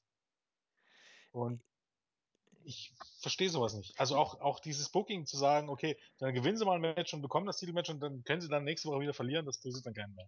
Das ist ähm, unfassbar, um ehrlich zu sein. Ja, ich, ich, ich wollte ja auch heute ein bisschen positiver sein, nachdem wir letztens ja doch äh, gelangweilt negativ rübergekommen sind vielleicht. Aber gerade dieses Tag Team Match äh, bringt es, finde ich, auf den Punkt. Wir haben es letzte Woche mit Einheitsbrei betitelt. Und das ist leider so. Das ist mittlerweile ein, ein, ein Booking und eine Darstellung der Leute, ein Paar, um die sich vieles dreht in den Shows und der Rest gewinnt mal, verliert mal, ohne irgendwie Ambition, ohne irgendwas. Es ist ein lupenreiner Einheitsbrei. Und gerade bei der, bei der war, guck dir auch, wir haben es letzte Woche ja auch schon angesprochen, auch im, im, im Singles-Worker-Bereich, dass, dass das plätschert so teilweise in der Underbiss Midcard so vor sich hin, ohne dass da viel, viel drin ist. Charakterentwicklung, irgendwelche anderen Entwicklungen das ist dieser blöde Einheitsbrei. Und das ist mir leider Gottes auch heute wieder ein paar Mal deutlich geworden. Ich habe mich jetzt versucht zurückzuhalten, aber als du es angesprochen hast, wollte ich es eben auch nochmal ansprechen. Das ist eben schade. Ne? Und es wird jetzt leider Gottes bei mir auch nicht wirklich besser. Äh, ich kann es aber auch ausführen. Ich erzähle jetzt mal, was passiert ist. Ähm, nachdem dann dieses Match vorbei war, wurde ein Backstage-Segment eingespielt, nämlich Paige, Charlotte und Becky Lynch ähm, haben sich äh, präsentiert, wie sie sich auf das kommende Match vorbereiten, aber die äh, Bella oder Team Bella will ich es mal nennen, kam dann auch dazu und Nikki sagte, eigentlich wäre sie die eigentliche Verantwortliche für die äh, Divas Revolution. Na gut, Paige, Charlotte und Becky kommen dann auch dazu und sagen erstmal, wir sind jetzt das Submission Sorority Team. Ich habe mal geguckt, Sorority, Studentenvereinigung. Die Aufgabe Studentenvereinigung sind sie. Na denn. Und dann kam das dritte Match des Abends und es war ein Tag Team Diven Match. Wir haben ja gerade schon gesehen, die Diven waren da und äh, genau. Die Submission Sorority, diesmal waren es äh, Charlotte und Becky Lynch, haben gegen Team Bella gewonnen. Fast wie üblich, will ich mal sagen, das erste der beiden Diven Matches. 13 Minuten, so lange geht fast immer das erste Diven Match. Ähm, es war diesmal wieder der, der Finisher, Figure 8 von ähm, Charlotte gegen Nikki Bella, gegen die Championess, darf man ja nicht mehr sagen, gegen die äh, Divas Champion. Und das Match war auch wieder deutlich besser als vieles andere, was wir bei Raw in den letzten Monaten gesehen haben. Was mich an dieser, also soweit ja alles okay, was mich an dieser Divas Revolution, du hast letzte Woche gesagt, ja, man ist ja bemüht. Man muss der Sache auch Zeit geben. Will ich ja auch alles machen. Aber was mich langsam stört oder was mir auffällt, die machen das jetzt ja nur schon seit zwei, drei Wochen, diese Revolution. Und ich frage mich mittlerweile, was haben diese dreimal drei Mädels denn vor? Bis jetzt werden die jede Woche in wechselnden Varianten gegeneinander gebuckt in einem Tag-Team-Match und in einem Singles-Match. Ich weiß jetzt nicht als neutraler Zuschauer, was das eine Team denn will, was es vom anderen will, was die überhaupt wollen äh, Ablösung der, der Verhältnisse. Ich, ich, also die werden hin und her gebuckt und ich weiß nicht, was los ist. Und eigentlich ist es genau wie, wie die Diven früher, nur mit besseren Matches. Oder kannst du mir da mehr erzählen? Nein, ich meine, das ist ja, das ist ja auch generell wieder diese Ironie. Also, es geht ja damit los, dass diese Revolution, die sollte ja eigentlich was sein, was ähm, außerhalb der Shows jemand weiß und der, was aber in den Shows gar keine Rolle spielen äh, sollte. Genau. Denn der Punkt ist doch einfach, ähm, indem ich sage, okay, ab diesem Punkt jetzt sind alle meine, nehme ich meine Wrestlerinnen ernst und ab jetzt sind das richtige Athletinnen. Das bedeutet auch im Umkehrschluss, vorher war es nicht! Ihr Facker!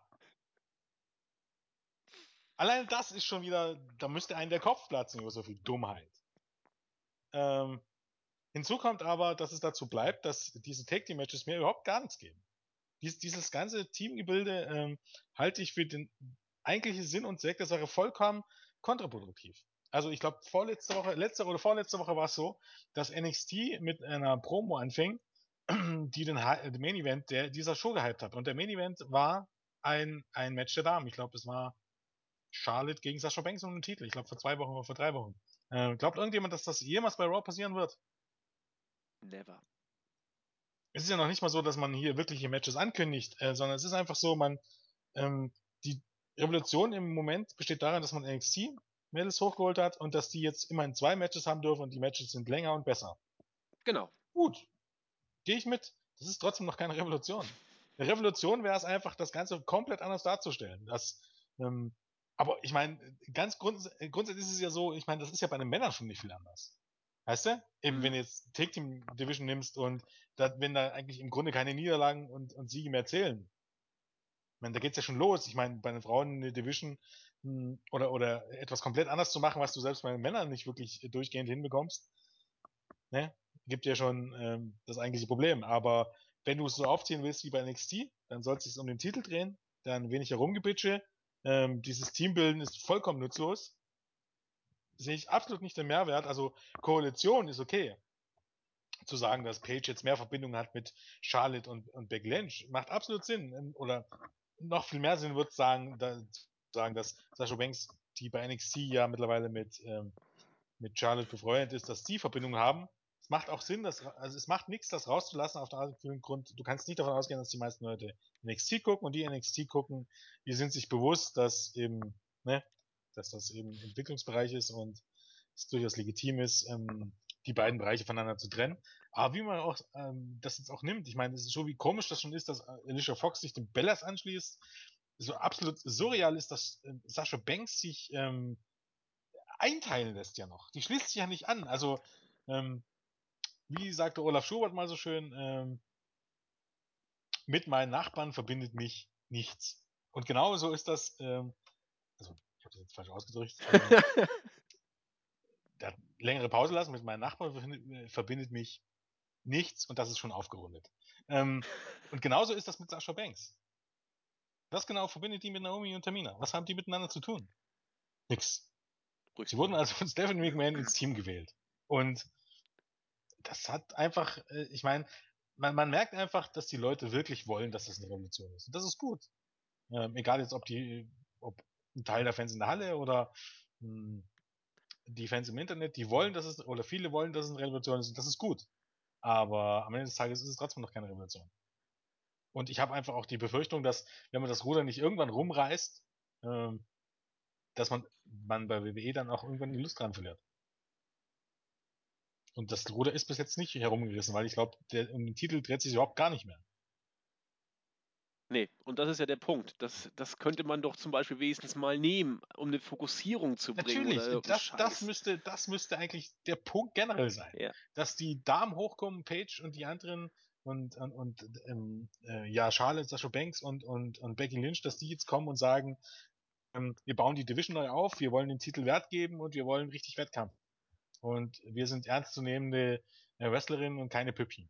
Genau. Und deshalb ist unser Ziel, Nikki Bella den Titel abzunehmen und uns nicht in vollkommen sinnlosen Take-Team-Matches jede Woche ähm, auf den Sack zu gehen. Genau, mit Intrigen und was auch immer man da machen könnte, aber ja, ohne Ziel. Und wie, warum auf einmal, warum sollten, wie auch, auch ähm, Naomi, warum sollten die, warum sollte es das Ziel von Naomi, Tamina und Becky Lynch sein, wenn eine Revolution ansteht, irgendwas mit, mit Charlotte, ähm, mit Charlotte, Becky Lynch und Paige anzufangen? Das ist, müssen nicht der Titel, ach, das ist alles, das ist alles müßig darüber zu diskutieren. aber. Ja, aber in diesem Punkt sind wir uns immerhin einig. Das ist doch schon das äh, ist viel auch, wert. Wo ich mir so sage, das sind doch eigentlich Sachen, die auf, auf der Hand liegen. Ja. Die man doch eigentlich auch bei WWE muss. Ja, warum sieht man das nicht? Jetzt, äh, ich meine, jetzt bemüht, bemüht man sich wirklich, aber wäre es nicht einfach wesentlich klüger, dann diese Backstage-Segmente, die man ja en masse hat, dann wirklich auf den Titel auszurichten? Wäre wär das nicht generell klüger und, und, und denen muss es doch bewusst sein, was sie da tun. Glauben Sie wirklich, dass wir, das, was sie jetzt machen, ist irgendwie besser? Offensichtlich. Mehr Profil? Ja, warum denkt man sowas? Ich weiß. Sind, ist irgendwas bei den Diven für, für den SummerSlam bereits äh, Für den SummerSlam ist gar nichts angekündigt. Nee, gar nichts. Außer ne? Lesnar gegen Taker nichts. Wir werden eine vierstündige Show. Ja. Ja. Herrlich. Ja, ne? herrlich. Das ja. ist wirklich herrlich. Und ähm, es sind. Wir haben noch fast drei, drei Wochen, Wochen, oder? Heute ist der vierte. Wir haben noch nee, drei knapp Wochen. drei Wochen. Ja, naja, trotzdem. Also darf man schon mal was ankündigen, möchte ich mal sagen. Auch, auch das ist so wie so eine Sache. Naja, egal. Warte mal ganz kurz, jetzt machst du mich ja Drei neugierig. Äh, so, wir haben noch. Wir haben aber nur noch zwei Raw-Ausgaben vor dem SummerSlam jetzt. Ja, na klar. Ja. Zwei Raw-Ausgaben. Das äh, kann auch lustig werden. Nun gut, lassen wir uns überraschen. Ein Match steht fest und Achso, der Rest. Darüber hinaus kann man ja sagen, dass das äh, die Match jetzt nicht schlecht war. Das habe ich auch, Aber war mir auch, auch deutlich jetzt auch nicht nichts, dass man das gesehen haben muss. Also macht man das nicht vor, um ganz ehrlich zu sein. Nein, es war, es war deutlich besser als vieles andere, was wir in, oder fast alles andere, was wir vorher hatten. Aber also vor der Revolution. Aber ein gutes Match. Halt Messlatte an, sag ich mal. Ja, aber das meine ich ja. Warum soll ich mir ein gutes Match angucken, wenn ich nicht, wenn da nicht irgendwie eine, eine Entwicklung oder ein Fokus oder auf ja, irgendwas. Auch, wenn das Match richtig gut ist, dann macht das schon Sinn. Also auch so ein Take-Team-Match macht ja Sinn. Wenn du jetzt sagst, äh, keine Ahnung, du hast jetzt Charlotte und Becky Lynch und die gewinnen jetzt ein Match gegen Brie Bella und Alicia Fox, was sie grundsätzlich dafür in Stellung bringt, ein Titelmatch gegen Nikki Bella zu bringen. Ja, das wäre doch Sieg, toll. was bedeuten soll. Ja. Aber so hast du halt einen Sieg und, und es bringt dich auch null voran. Und nächste Woche hast du so eine ähnliche Paarung wieder und es wird wieder kein Aber Mehrwert. ich meine, das, das ist ja das generelle Problem. Ja, Ganz ehrlich, das ist ja, ist ja das generelle Problem. So sollte das ohnehin funktionieren. Und wir kommen dann auch später noch drauf, dass, ähm, dass die Leute einfach Matches gegeneinander bestreiten und im, im, in den meisten Fällen bedeuten diese Matches überhaupt nichts. Ja. Überleg mal, Rusev war über, wie lange war er unbesiegt? Über ein Jahr? Nee, ein Jahr knapp. Mm, Und der Typ hat kein World Title Match bekommen. What the fuck? Ja, das, das ist das äh, alte Problem. In der Tat. In der Tat. Gut, wollen wir trotzdem weitermachen? Ähm, du hast von die Backstage-Segmente angesprochen, was man mit den Backstage-Segmenten theoretisch alles machen könnte. Hier hast du gesehen, was man aber tatsächlich macht, denn Jojo wollte Team BAD interviewen, die sich das Match äh, im Backstage-Bereich angeguckt haben. Aber äh, um anstatt irgendwie ein, eine, eine Ambition äh, geltend zu machen, haben sie nur deutlich gemacht, äh, dass sie die Interviewerin einschüchtern wollen und dass sie Ronda Rouseys Hype überhaupt nicht verstehen können. Eigentlich sind sie doch die bösesten Frauen des Planeten. Ja, sauber. Das ist auch eine tolle Sache, nur weiß immer noch keiner, was sie mit diesem bösesten Planeten, äh, bösesten Frauen des Planeten Gimmick das, vorhaben. Finde ich, das finde ich auch ein bisschen. Ich meine, es ist nicht, man möchte hier die drei ja stark pushen. Ne? Okay, aber das ist in etwa so, als wenn du in den 90er Jahren nicht Steve Austin gegen Mike Tyson gestellt hättest, sondern äh, ja, dann hat man da irgendwie zum gleichen Zeitraum ja irgendeinen Mitkader. Und der hätte gesagt, er ist viel besser als Mike Tyson. Also es ist halt auch einfach ein bisschen unglaubwürdig, glaube ich. Aber Aber immerhin, man, man, Hauptsache mal Ronda Rousey erwähnt. das, das wollte ich gerade sagen. Also äh, man, also die viele, also einige von euch werden es ja wissen, sie hat am, äh, am Samstag war es, glaube ich, war äh, UFC. 37 Sekunden waren es, glaube ich, die sie gebraucht ja, hat, auf über 30 Sekunden. um den Sack zuzumachen. Also wieder eine beeindruckende Performance. Die WWE war schwer begeistert und immer noch versucht man alles, um sie irgendwie für WrestleMania 32 zu kriegen. Dana White zieht, ziert sich wie eine Jungfrau. Er, er müsste auch total bescheuert sein. Ja. Also, äh, das Ding ist, auf das Geld sind sie nicht angewiesen. Wenn UFC Geld bräuchte, dann wären sie schon lange an der Börse. Wollen sie aber nicht. Ähm, die verdienen trotzdem ähm, Millionen und Abermillionen und stellenweise eigentlich so wahrscheinlich mehr als WWE. Ähm, und jetzt ist einfach der Punkt, umso dominanter Ronnie Rousey ist und umso mehr ähm, Buy-Rates sie zieht, und das ist, ist jetzt, glaube ich, schon ähm, Google Searches waren am Samstag wesentlich mehr als bei, bei UFC 189 und da schätzen wir schon 800.000 bis eine Million. Also man kann, man kann davon ausgehen, dass das jetzt ähm, am Samstag auch wieder ähm, um die eine Million war. Ähm, und Rousey hat, glaube ich, die letzten drei Fights oder vier Fights insgesamt war eine, war eine, war eine Matchzeit von zwei Minuten noch was. Wie soll denn das Match bei WrestleMania aussehen? Wenn die Stephanie McMahon nicht innerhalb von zwei Sekunden umhaut, eigentlich das ist schon. Doch, zwei Sekunden wäre okay. Zwei Sekunden umhaut, dann müsste das Match vorbei sein. Weil alles andere ist eine Entwertung von Ronda Rousey. Warum sollte das, warum sollte das Dana White oder irgendjemand wollen? Ich weiß es nicht. Und da, da ist ja noch der Punkt. Ähm, man sagt ja normalerweise immer, ja, man sollte das wollen, weil äh, es ist Werbung für, für UFC auch. Fast alle, die Wrestling gucken, kennen Ronda Rousey. Die ist mittlerweile wahrscheinlich ein größerer Star in den USA ähm, als jeder, der bei WWE rumrennt. Und auch weltweit kennen zumindest die Wrestling-Fans, die meisten Wrestling-Fans Ronda Rousey. Und äh, entweder sie finden gut, was sie macht, und sie finden die UFC gut und, und kaufen sich das oder eben nicht. Also auch da ist kein Mehrwert zu sagen, okay, dadurch wird UFC bekannter. Das ist ein bisschen, als wenn du jetzt behaupten würdest, Messi wird bekannter dadurch, dass er bei FC Bayern München spielt. Nee, eher nicht, möchte ich mal behaupten. Ja, ein netter Vergleich. Gut, wir werden es erleben. Ich bin mal gespannt. Vince baggert wie ein großer. Mal gucken, ob es ihm gelingt. Also ich glaube, ich glaub, wenn dann tatsächlich nur am Ring, also so also sie, begleitet The Rock oder so, das kann ich mir noch Ja. einigermaßen vorstellen für eine ordentliche Summe, aber in, den, in einem Match kann ich mir im Moment gar nicht vorstellen. Also das würde echt überhaupt gar keinen Sinn ergeben. Alles, was, was länger als 50, 5 Sekunden dauert, wäre, würde Rousey eher schaden als, ähm, als ähm, irgendjemand benutzen. der einzige Grund, warum das Thema, glaube ich, sowieso noch immer eins ist, ist der, dass Ronda Rousey aus welchem Grund auch immer wohl tatsächlich Interesse hat, äh, mit der WWE irgendwas zu machen. Das ist, sie hat das, sie, sie stellt es immer wieder unter, unter Beweis, dass sie es gerne möchte. Und lassen wir uns mal überraschen, was passiert.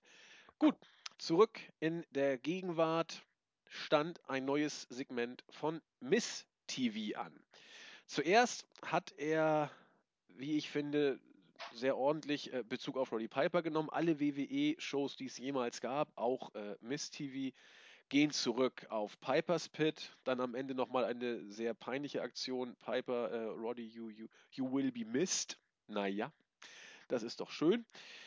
Und ja, dann kam eine Szene, die viele gut fanden. Und ich, ich bin heute irgendwie böse. Ich, ich kann auch gleich wieder erzählen, warum ich auch da ein Haar in der Suppe gefunden habe. Äh, Kevin Owens kam und hat ein bisschen erzählt. Äh, Fehde mit Cesaro war das Stichwort. Cesaro kommt dann selber auch dazu und die beiden unterhalten sich. Fakt ist, dass Owens immer noch, ja, man muss fast sagen, versucht. Es, es, es überzeugt mich aus bestimmten Gründen, ja, aus auf der Hand liegenden Gründen, nicht mehr so wie vorher. Er versucht immer noch diesen Prize-Fighter, äh, Tough Guy zu mimen, der er ja auch eigentlich ganz sicher ist, aber der eben nicht mehr so richtig rüberkommt. Cesaro, Ja, ja, Es ist jetzt einfach 0 auf 15 Heal. Also Ja. vorher war es noch so, er hat sich Price Fighter genannt und du wusstest, er ist einer und Ja, er ist genau. ein gefährlicher Typ. Und jetzt ist er einfach nur ein Heal, der was erzählt und jeder weiß, es trifft nicht zu. ich versuche es auch nur so ein bisschen deswegen diplomatisch zu formulieren, weil ich eben weiß, was Owens für ein Hammer-Worker ist und ich ihn nicht so schlecht dastehen lassen möchte. Du hast vollkommen recht, er ist mittlerweile ein 0815 Midcard-Heel. Und das ist so traurig. Aber gut, äh, Cesaro vollkommen in der Rolle des Babyfaces, nimmt auch noch Bezug auf das, was Owens die letzten Wochen immer wieder gemacht hat, nämlich einfach den Ring verlassen zu haben. Äh, Walk Owens Walk, das war äh, fanwirksam die Catchphrase, die Cesaro gebracht hat. Ja, äh, Owens wollte wieder weggehen. Äh, Cesaro sagte, ja, ja, mach doch das, was du immer machst. Äh, The Miz hat die ganze Zeit, das fand ich, hat er auch gut gemacht, so ein bisschen den Roddy Piper äh, imitiert und auch fand ich gar nicht mal schlecht, wie er es gemacht hat. Er sagt, ja, so ist es doch bei Miss TV und das wollen wir doch alle sehen. Ja, halt die Fresse zuerst und das war beide quasi im Koop. Und dann wollte, als äh, Owens sich dann von dann machte, The Miz dann noch Cesaro versuchen zu beschwören. Nein, du darfst ihn nicht gehen lassen, das äh, kannst du doch nicht tun. Ja, äh, Owens kam zurück, schmiss The Miz gegen Cesaro. Der wollte den Cesaro-Swing ansetzen, äh, kleines Gebrawle. Am Ende des Tages hat dann Owens trotzdem wieder den Rückzug angetreten und äh, Cesaros Mann ist das Theme bescheuert, Musik äh, ertönte dann wieder. Wirkte irgendwie nicht so wie sonst, dass der Star, äh, der obsiegt, sein, seine Musik zu hören bekommt. Es wirkte irgendwie, als ob da, weiß ich nicht, gerade ein Krankenwagen jemanden abholen wollte. Kam irgendwie komisch rüber. Aber wie gesagt, Cesaro gegen Owens, ein Hammer-Match, wenn es denn genug Zeit bekommt. Ein Leckerbissen. Jeder Wrestler muss sich die Finger danach lecken.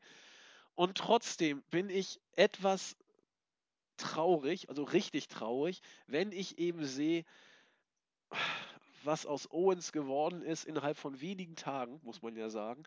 Und auch Cesaro, er, er wirkt in dieser Babyface-Rolle einfach irgendwie ein bisschen verkrampft, zumindest auf mich. Er, er ist so ein toller Worker, er ist so charismatisch, aber er wird auch da in diese Babyface-Rolle in ein Konzept gesteckt, das er, so gut es geht, erfüllt. Er macht das ja auch super.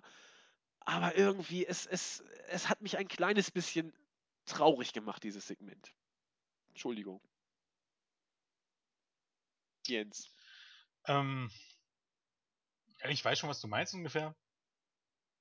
Also ich, also erstmal zu dem Mist muss man sagen, ich äh, war ja schon cool, dass er ähm, auf Piper eingeht und ich nehme es ihm natürlich ab, dass Piper zu sein, naja, weil bei ihm weiß man es nicht richtig, weil es bei ihm, bei Mist heißt es immer, dass er ähm, eigentlich als Kind nie wirklich Wrestling-Fan war. Dass das alles bloß bla bla bla ist bei ihm und dass er auch eher, weißt du, sich so Dinge anliest, von wegen äh, Pipers Pit war nicht das erste äh, Talkshow-Segment. Also das sind eher so angelesene Dinge, weißt du? Ähm, Ja.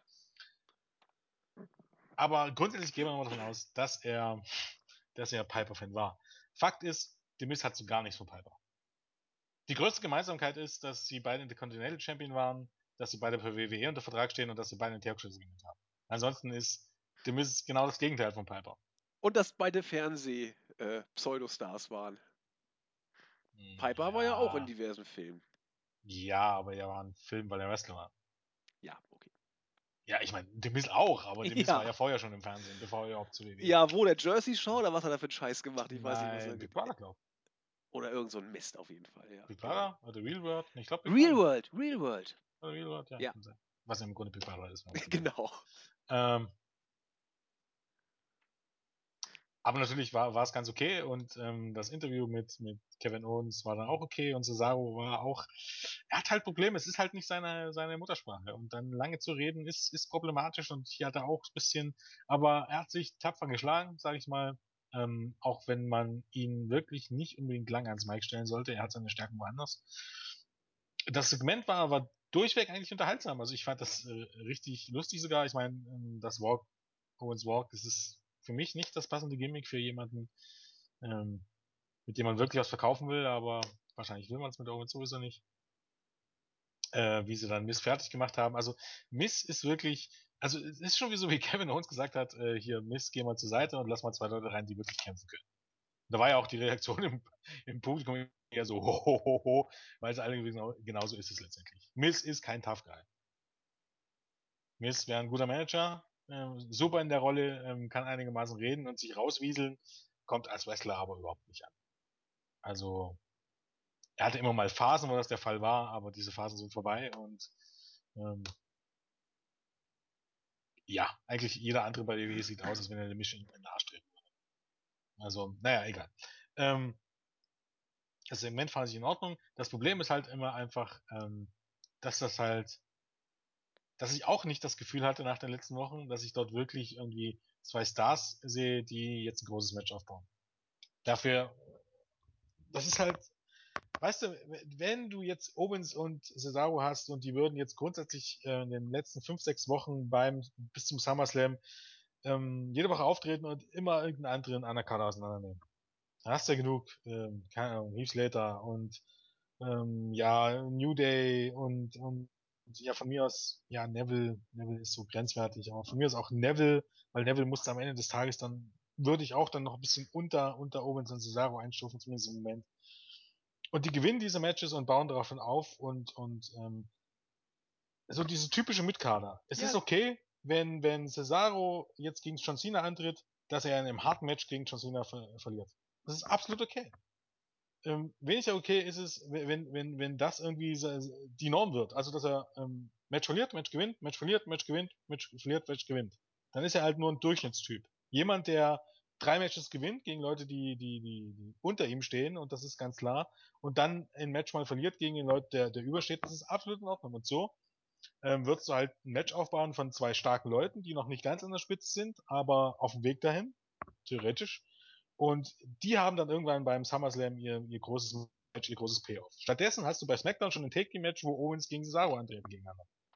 Und da pinnt Cesaro Kevin Owens. Und das ist generell immer der Aufbau WWE. Geht dann im Main Event noch weiter. Ähm, ich baue jetzt also ein Match zwischen Roman Reigns und, und Dean Ambrose gegen White Family auf und bring vorher ein Six-Man-Take-Team-Match, wo die Leute gegeneinander antreten. Hm. Und das ist der einzige Aufbau. Es gibt keine Storyline mittlerweile mehr. Es gibt nur noch diese Matches gegeneinander. Und das ist Bullshit. Und, und das schadet hier auch. Wenn du diese, diese, wenn du Owens jetzt nicht gefühlt, wir hatten das Thema ja schon mal, ähm, dass er, glaube seit Juni ein Match gewonnen hat, seit Mitte Juni. Ich glaube, daran hat sich jetzt nicht allzu viel geändert. Und das ist einfach Bullshit. So, so baust du niemanden auf, den, für den sich die Leute interessieren. Er hat jetzt letzte Woche eben das Take Team Match gegen Cesaro und Dean Ambrose verloren, wurde gepinnt. Er hat vorher gegen Randy Orton verloren, das war die Q, aber ver ver verloren ist halt verloren. Äh, Vorher hat er gegen Rusev verloren durch Countout. Vorher gab es ein, ein Six-Man Take Team Match bei, bei Raw Ende Juli. Da hat er ähm, äh, verloren gegen Cesaro, Cena und Orton. Bei Battleground hat er gegen Cena verloren. Ähm, ja, NXT kannst du nicht wirklich mitrechnen. Dann hattest du vorher bei Raw dieses Number One Contender äh, Match. Da ist er rausgegangen, das hat er verloren. Er verliert, verliert, verliert, verliert, verliert. Dieser Typ ist nichts Besonderes mehr. Der ist einfach nur noch ein Typ. Und Cesaro, der hat jetzt die letzten Matches meistens gewonnen. Das Problem ist, Cesaro hast du vorher monatelang verlieren lassen. Und so sehr wie du es bemühst und so, so sehr wie die Leute auch, auch ähm, in den Hallen auch bemüht sind, den beiden wirklich einen Star-Anfang zu geben. Und gerade Cesaro wurde ja gestern auch wieder bejubelt. Im Hinterkopf hast du immer wieder, dass das einfach, dass die beiden am Ende des Tages nur Filmmaterial sind. Und dass ihr Match, das sie beim SummerSlam haben werden, Ähm, das wird richtig gut werden, aber das wird kein Klassiker werden, weil es nicht die Zeit bekommt und weil es am Ende des Tages um gar nichts geht. Richtig. Ich, ich gehe davon aus, das Match wird richtig gut werden und das wird genauso gut werden wie viele Matches, wie viele Raw Main Events oder wie viele SmackDown Main Events. Ein richtig, richtig gutes Match. Aber am Ende des Tages auch nichts, was sich vom Hock und auch nichts, an was du dich vermutlich am Ende des Jahres noch wirklich erinnerst. Also ich hoffe, ich irre mich, aber ich kann nicht dran glauben. Und das ist am Ende des einfach nur verschwendetes Talent. Und deswegen macht es mich so traurig. Ja. Genau. Das ist nämlich Das der Punkt. macht, wie gesagt, das Segment an sich nicht schlechter, aber das hat man halt immer im Hinterkopf. Aber trotzdem, wenn ich mich jemand fragt, was man mh, sich von der Show ansehen soll, dann gehört dieses Segment mit dazu, weil ähm, es war spaßig. Hm. Na gut. Dann haben wir hier verschiedene Auffassungen. Das äh, ist doch auch mal gut. In Ordnung. Gehen wir weiter zur äh, Information, dass das äh, Match Naomi gegen Paige jetzt offiziell ist. Super. Es kommt im Laufe der Show oder es kam noch im Laufe der Show. Dann äh, die nächste Paarung wird auch angekündigt. Rusev gegen Mark Henry. Kurzer Rückblick auf das Segment mit dem kopflosen Fisch, äh, kopflosen Fisch von der letzten Woche. Dann äh, Ronda Rousey, nochmal der Bezug auf den äh, Kampf am Samstag. Da hat sie ja nach dem Interview oder in dem Interview nach dem Kampf auch nochmal an äh, Roddy Piper gedacht. Äh, Hintergrund ist hier, sie heißt ja auch Rowdy Ronda Rousey, in Anlehnung an Roddy Piper. Die beiden kannten sich auch persönlich. Insofern war das auch nochmal eine, eine Geste, die man einspielen konnte. Und dann kam äh, das von mir angesprochene Match. Rusev musste gegen Mark Henry ran. Das Ganze war nach zwei Minuten zu Ende. Und er hat nach dem Jumping Sidekick gewonnen. Da habe ich mich gefragt, ich habe ihn jetzt schon ewig nicht mehr gesehen. Gibt es den Accolade nicht mehr? Oder Ist das- natürlich. Also der hat ja schon jetzt schon das da- zum wiederholten glaub- Male. Ja, Ekelate ist halt dann bei, bei Henry ist halt so ein Big Guy, den lässt er ungern aufgeben und dann ist es auch gar nicht so schwer. Ist es auch relativ schwer mit einem Typen, der so einen massigen Oberkörper hat, den Move überhaupt anzusetzen. Aber Henry ist nicht der, der, der beweglichste und du hast natürlich dann auch einiges an Gewicht. Und am Ende fällst du dann um und weißt ja, wie es ist. Aber Rusev hat Henry schon diverse Male im Accolade, auch bei Pay-Per-Views, abgefrühstückt. Ja, ich glaube, das hat, da würde ich jetzt nichts eindeuten. Äh, also er hat, ich glaube, weiß gar nicht, was Nektar oder so hat, dann mit Ekelate gewonnen. Naja, gut. Ansonsten hat Summer Rae sich bemüht, wie, wie Lana auszusehen. Auch schön. Ja, äh, das war's, ne? Also viel, viel mehr gibt's dazu, glaube ich, nicht zu sagen, oder? Ja, aber bei Rusev machen, äh, macht man es einigermaßen richtig. Also ihm hat eben diese, diese Fehde mit Ziggler wirklich geschadet und auch in Anbetracht dessen, dass er dann ohne Grund gegen Cesaro irgendwann bei SmackDown verloren hat, was überhaupt gar keinen Sinn macht. Aber okay, das ist noch okay einigermaßen. Aber grundsätzlich ist es genauso richtig. Diese Fehde gegen John Cena zu verlieren, das, das hackt. Und dreimal hintereinander zu verlieren, das ist absolut Blödsinn. Wenn er ihn aber ansonsten dann, dann, dann über längere Zeit hinaus dann trotzdem alle anderen Leute killen lässt, ist das überhaupt gar kein Problem dann ist er eben halt das, was man Midcard nennt, aus, ähm, aus einem einfachen Grund. Ähm, Ja. Aber ich glaube, das wird nicht lange anhalten, weil die Fehde wird da weitergehen und erst wenn Sigler wieder da ist, wird er wohl dann von Sigler aufs Matt bekommen, weil die Babyfaces solche Fäden nun mal gewinnen. Oh Gott, hoffentlich nicht. Das wird aber so werden, befürchte ich. Aber Ich glaube immer noch an ein Mixed Tag Team Match. Was dann Lana. aber dann am Ende des Tages trotzdem Lana und Sigler gewinnen. Ja, das, äh, gut, da kann man ja, was ich, Summer Rae pinnen lassen oder was auch immer. Gut, Geek ist Rusev dann sowieso, aber, aber ich sehe es auch so.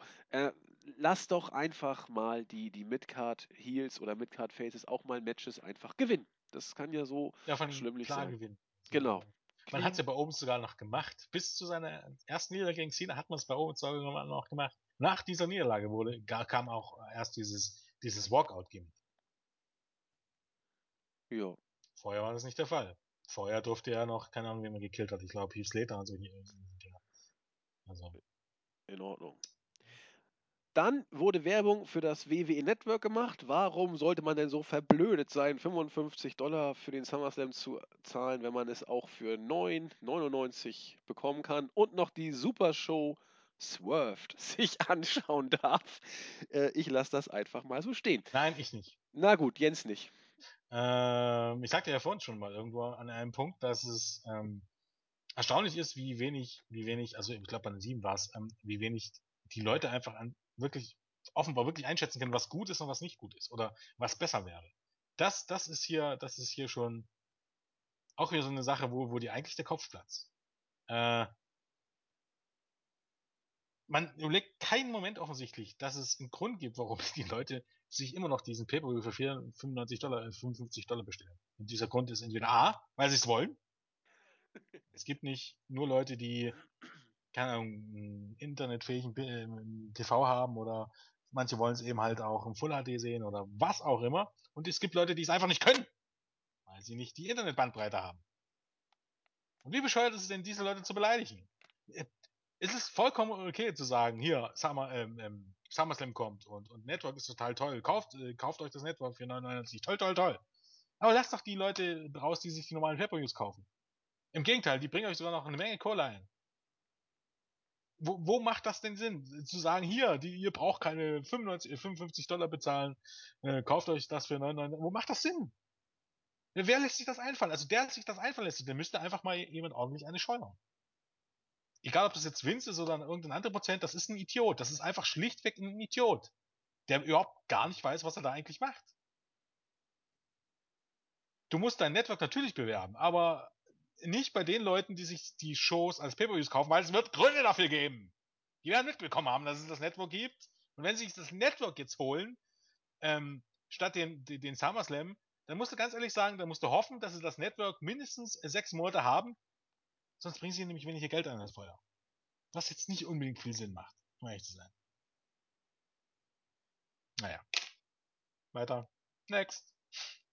Jawohl. Äh, next. Bray Wyatt und äh, Luke Harper sind backstage und halten eine Promo, äh, Promo über Roman Reigns und äh, bringen den lyrischen Vergleich mit einer Blume. Ähm, ich habe nicht alles genau verstanden, mal, ob dann jetzt die Blume oder Roman Reigns gerade gemeint war. Äh, Symbol für Schönheit und Stärke, aber man kann auch äh, einer Blume und auch Roman Reigns das Wertvolle nehmen, der Blume, wenn man alle ihre Blüten wegmacht und äh, wie auch immer. Ja, gut. Harper hat sich dann mit den Ambrose befasst, verbal, und Seamus kam dann auch noch und hat gesagt, macht, was ihr wollt, ich will Randy Orton haben. Na gut, Run und das war's. Jens, willst du was dazu sagen? Äh, ja, das äh, ist mittlerweile. Weiß noch jemand den Grund für die Fehde? Ich nicht. Auch Luke Harper ist jetzt mit dabei und Dean Ambrose ist mit dabei. Es gibt überhaupt gar keinen Grund, warum die fehlen. Die fehlen halt einfach. gibt, gibt keine Storyline. Hauptsache, man hält dann bei jeder Show wirklich eine 5 Minuten Promo über nichts im Grunde. genau. Be belanglose Scheiße. Mir soll auch niemand sagen, dass Bray Wyatt gut am Mic ist. Am Ende des Tages, eine Promo ist dazu da, etwas zu promoten. Wenn er für mich kryptische Scheiße erzählt, hat es einfach nichts. Er promotet nichts. Nach dieser Promo weiß ich immer noch nicht, warum ich mir dieses Match angucken soll. Ich meine, er ist dann ein guter Schauspieler irgendwas, aber eine gute Wrestling-Promo war das nicht. Sorry. Nee, finde ich auch. Ach Gott. Kann ich das nächste Match äh, erheitern? King Barrett hat gegen Zack Ryder, er durfte wieder bei Raw auftreten, nach dem Royal Bullhammer in unter zwei Minuten gewonnen. King Barrett ist ja, auf auch, auch das ist wieder, ähm, dass die Leute nicht verstehen. Äh, dann lass doch. ich besiege wirklich King Barrett, bis er absolut tot ist. Und danach fange ich an, ihn wieder aufzubauen, indem ich solche Matches gebe. Das ist unglaublich. Ja, und warum Zack Ryder eigentlich noch lange nicht gekündigt hat, das ist mir absolut unmöglich. Man braucht ihn ab und zu noch. Ja, aber, aber er selbst, also ich so, er. bin sicher, dass er außerhalb von WWE im Moment wesentlich mehr Geld verdienen würde. Er hat eine, jede Menge Fans, er hat einen guten Namen, er müsste das nur ordentlich promoten, er ist ein anständiger Wrestler und bei WWE wird er im Moment nicht so viel verdienen. Ich bin unding, warum er es nicht wenigstens probiert, also warum er sich das antut. Aber naja. King Barrett gewinnt jetzt alle Nase lang wieder, nachdem er. Ja, gegen irgendwelche Geeks, ja, aber wie gesagt, statt das irgendwie ein bisschen abwechselnd zu machen oder. Muss, generell muss man sich fragen, warum er überhaupt gegen Arthur verloren hat. Also, das kann mir nur vorstellen, dass er wegen irgendwelchen Kram Heat hatte, weil. Also, sonst erschließt sich mir das nicht, aber. Ja, ich. Das ist. Konstanz ist wirklich ein absolutes Fremdwort, um ehrlich zu sein. Es ist ja gut, dass er gewinnt, aber das bringt jetzt auch nichts mehr, ganz ehrlich Nee, interessiert ja keinen. Er ist ja totgebuckt sozusagen. Ich habe gerade gemerkt, mein Mikro war eben hochgeklappt. Ich hoffe, man hat mich einigermaßen wenigstens gehört. Äh, ich habe es jetzt wieder richtig eingestellt.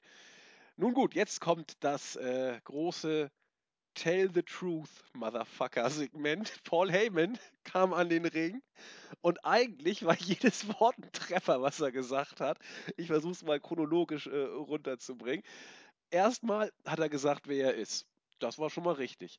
Dann hat er darauf hingewiesen, dass eigentlich nur der Undertaker für den Kampf beim SummerSlam verantwortlich ist. Auch das war richtig. Denn letzten Endes, wie gesagt, hat ja der Undertaker einfach so in das Championship-Match bei Battleground eingegriffen, ohne dass irgendwas Unfaires oder so vorher passiert wäre. Nun denn, der Undertaker äh, ist beileibe, so Heyman weiter, nicht mehr der Mann, der äh, ein Vierteljahrhundert alles in der WWE in Schutt und Asche gelegt hat. Auch das ist bestimmt wieder richtig. Er ist sogar nur eine kleine Bitch, die Lesnar in die Weichteile getreten hat. Auch richtig. Also irgendwie ist da jeder Satz äh, ein, ein, ein, ein Wahrheitstreffer. Äh, wie dem auch sei. Äh, außerdem hat äh, der Undertaker Lesnar sowieso noch nie besiegt, richtig, und wird das auch in Zukunft nicht tun. Dann kam endlich Brock Lesnar an den Ring, der dann auch erstmal eine Ringtreppe in den Ring schmeißt, um sich da äh, ordentlich in Position zu bringen und sich etwas erhöht abzusetzen. Ja, und dann kam, äh, ging Heyman eben so weiter, wie man es auch erwarten musste. Er ist auf das Match von WrestleMania 30 eingegangen, wo der Taker eigentlich krankenhausreif geschlagen wurde und äh, eine Woche im Krankenhaus blieb und ewig gebraucht hat, um sich zu erholen. Auch das ist wieder richtig. Äh, er wollte dann auch äh, sogar bettelnderweise von Vince McMahon ein äh, Titelmatch haben, aber sogar Vince McMahon wusste, dass das nichts bringt, weil der Taker körperlich eigentlich überhaupt nicht mehr auf dem Damm ist. Ach Gott, schon wieder richtig. Ja, und deswegen hat quasi der Taker zu diesen bösen Mittel, hinterhältigen Mittel greifen müssen und eben diese Attacke bei Battleground mit dem Tritt in die Eier gemacht, um das Match für sich selbst zu erzwingen, sozusagen. Äh, am Ende noch dieses, der große Hype für das Match. Es ist nicht das, das, das Rematch des Jahres, des Jahrzehnts, des Jahrhunderts oder sogar des Jahrtausends. Es ist das Rematch Then, Now, Forever. Also die Promo war Hammer. Das, die Crowd wusste nicht so richtig, ob sie jubeln oder nicht jubeln sollte. Sie wirkte so ein bisschen verhalten. Aber äh, Heyman hat eigentlich nur die Wahrheit gesagt mit jedem Satz, den er gesagt hat. Wurde Lesnar aber trotzdem nicht mehr so over wie vorher. Gleichwohl, äh, Heyman war klasse. Ähm, ja, ich glaube, es ist halt einfach ein bisschen das Problem, weil mh, hm, Jubeln für so eine Promo oder hier für Brock Lesnar ist irgendwie wie der Undertaker ausbuhen. Äh, genau. Einige irgendwie Hemmung. Aber grundsätzlich, ähm, ja, stimmt ja, was er sagt. Laut Storyline, also selbst nicht laut Storyline, würden böse Zungen behaupten, aber mh, hm, dementsprechend kann man sich ja trotzdem zu entscheiden, beiden zu bejubeln, zumindest solange sie nicht gegeneinander in den Ring steigen, sondern einfach nur einzeln austreten.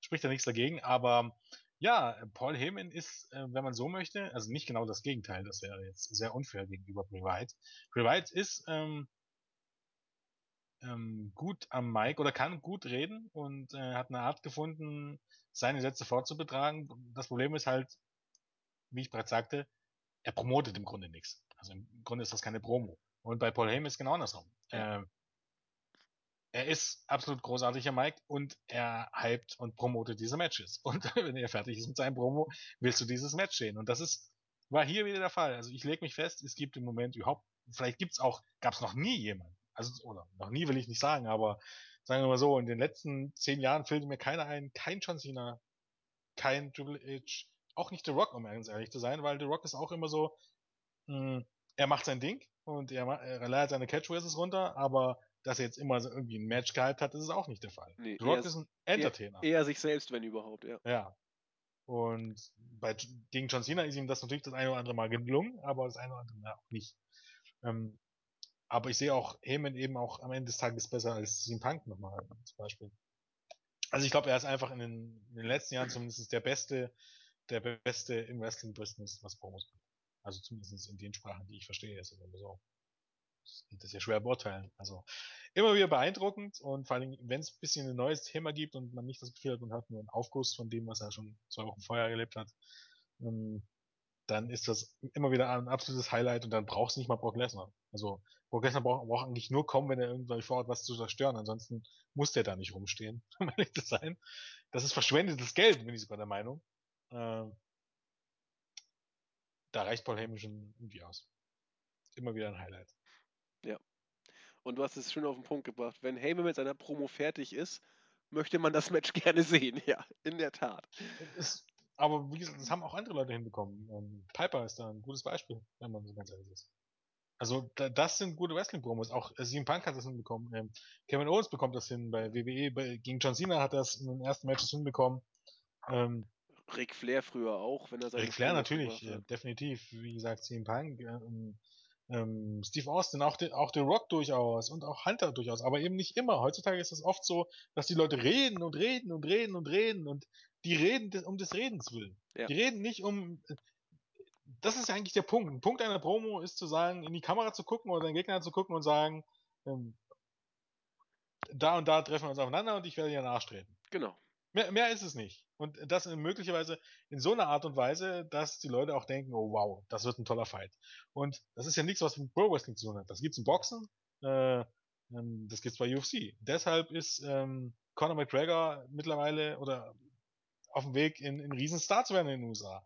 Weil er ein Großmann ist, oder deshalb ist Floyd Mayweather ein Star. Und deshalb war, war ähm, Muhammad Ali ein Star.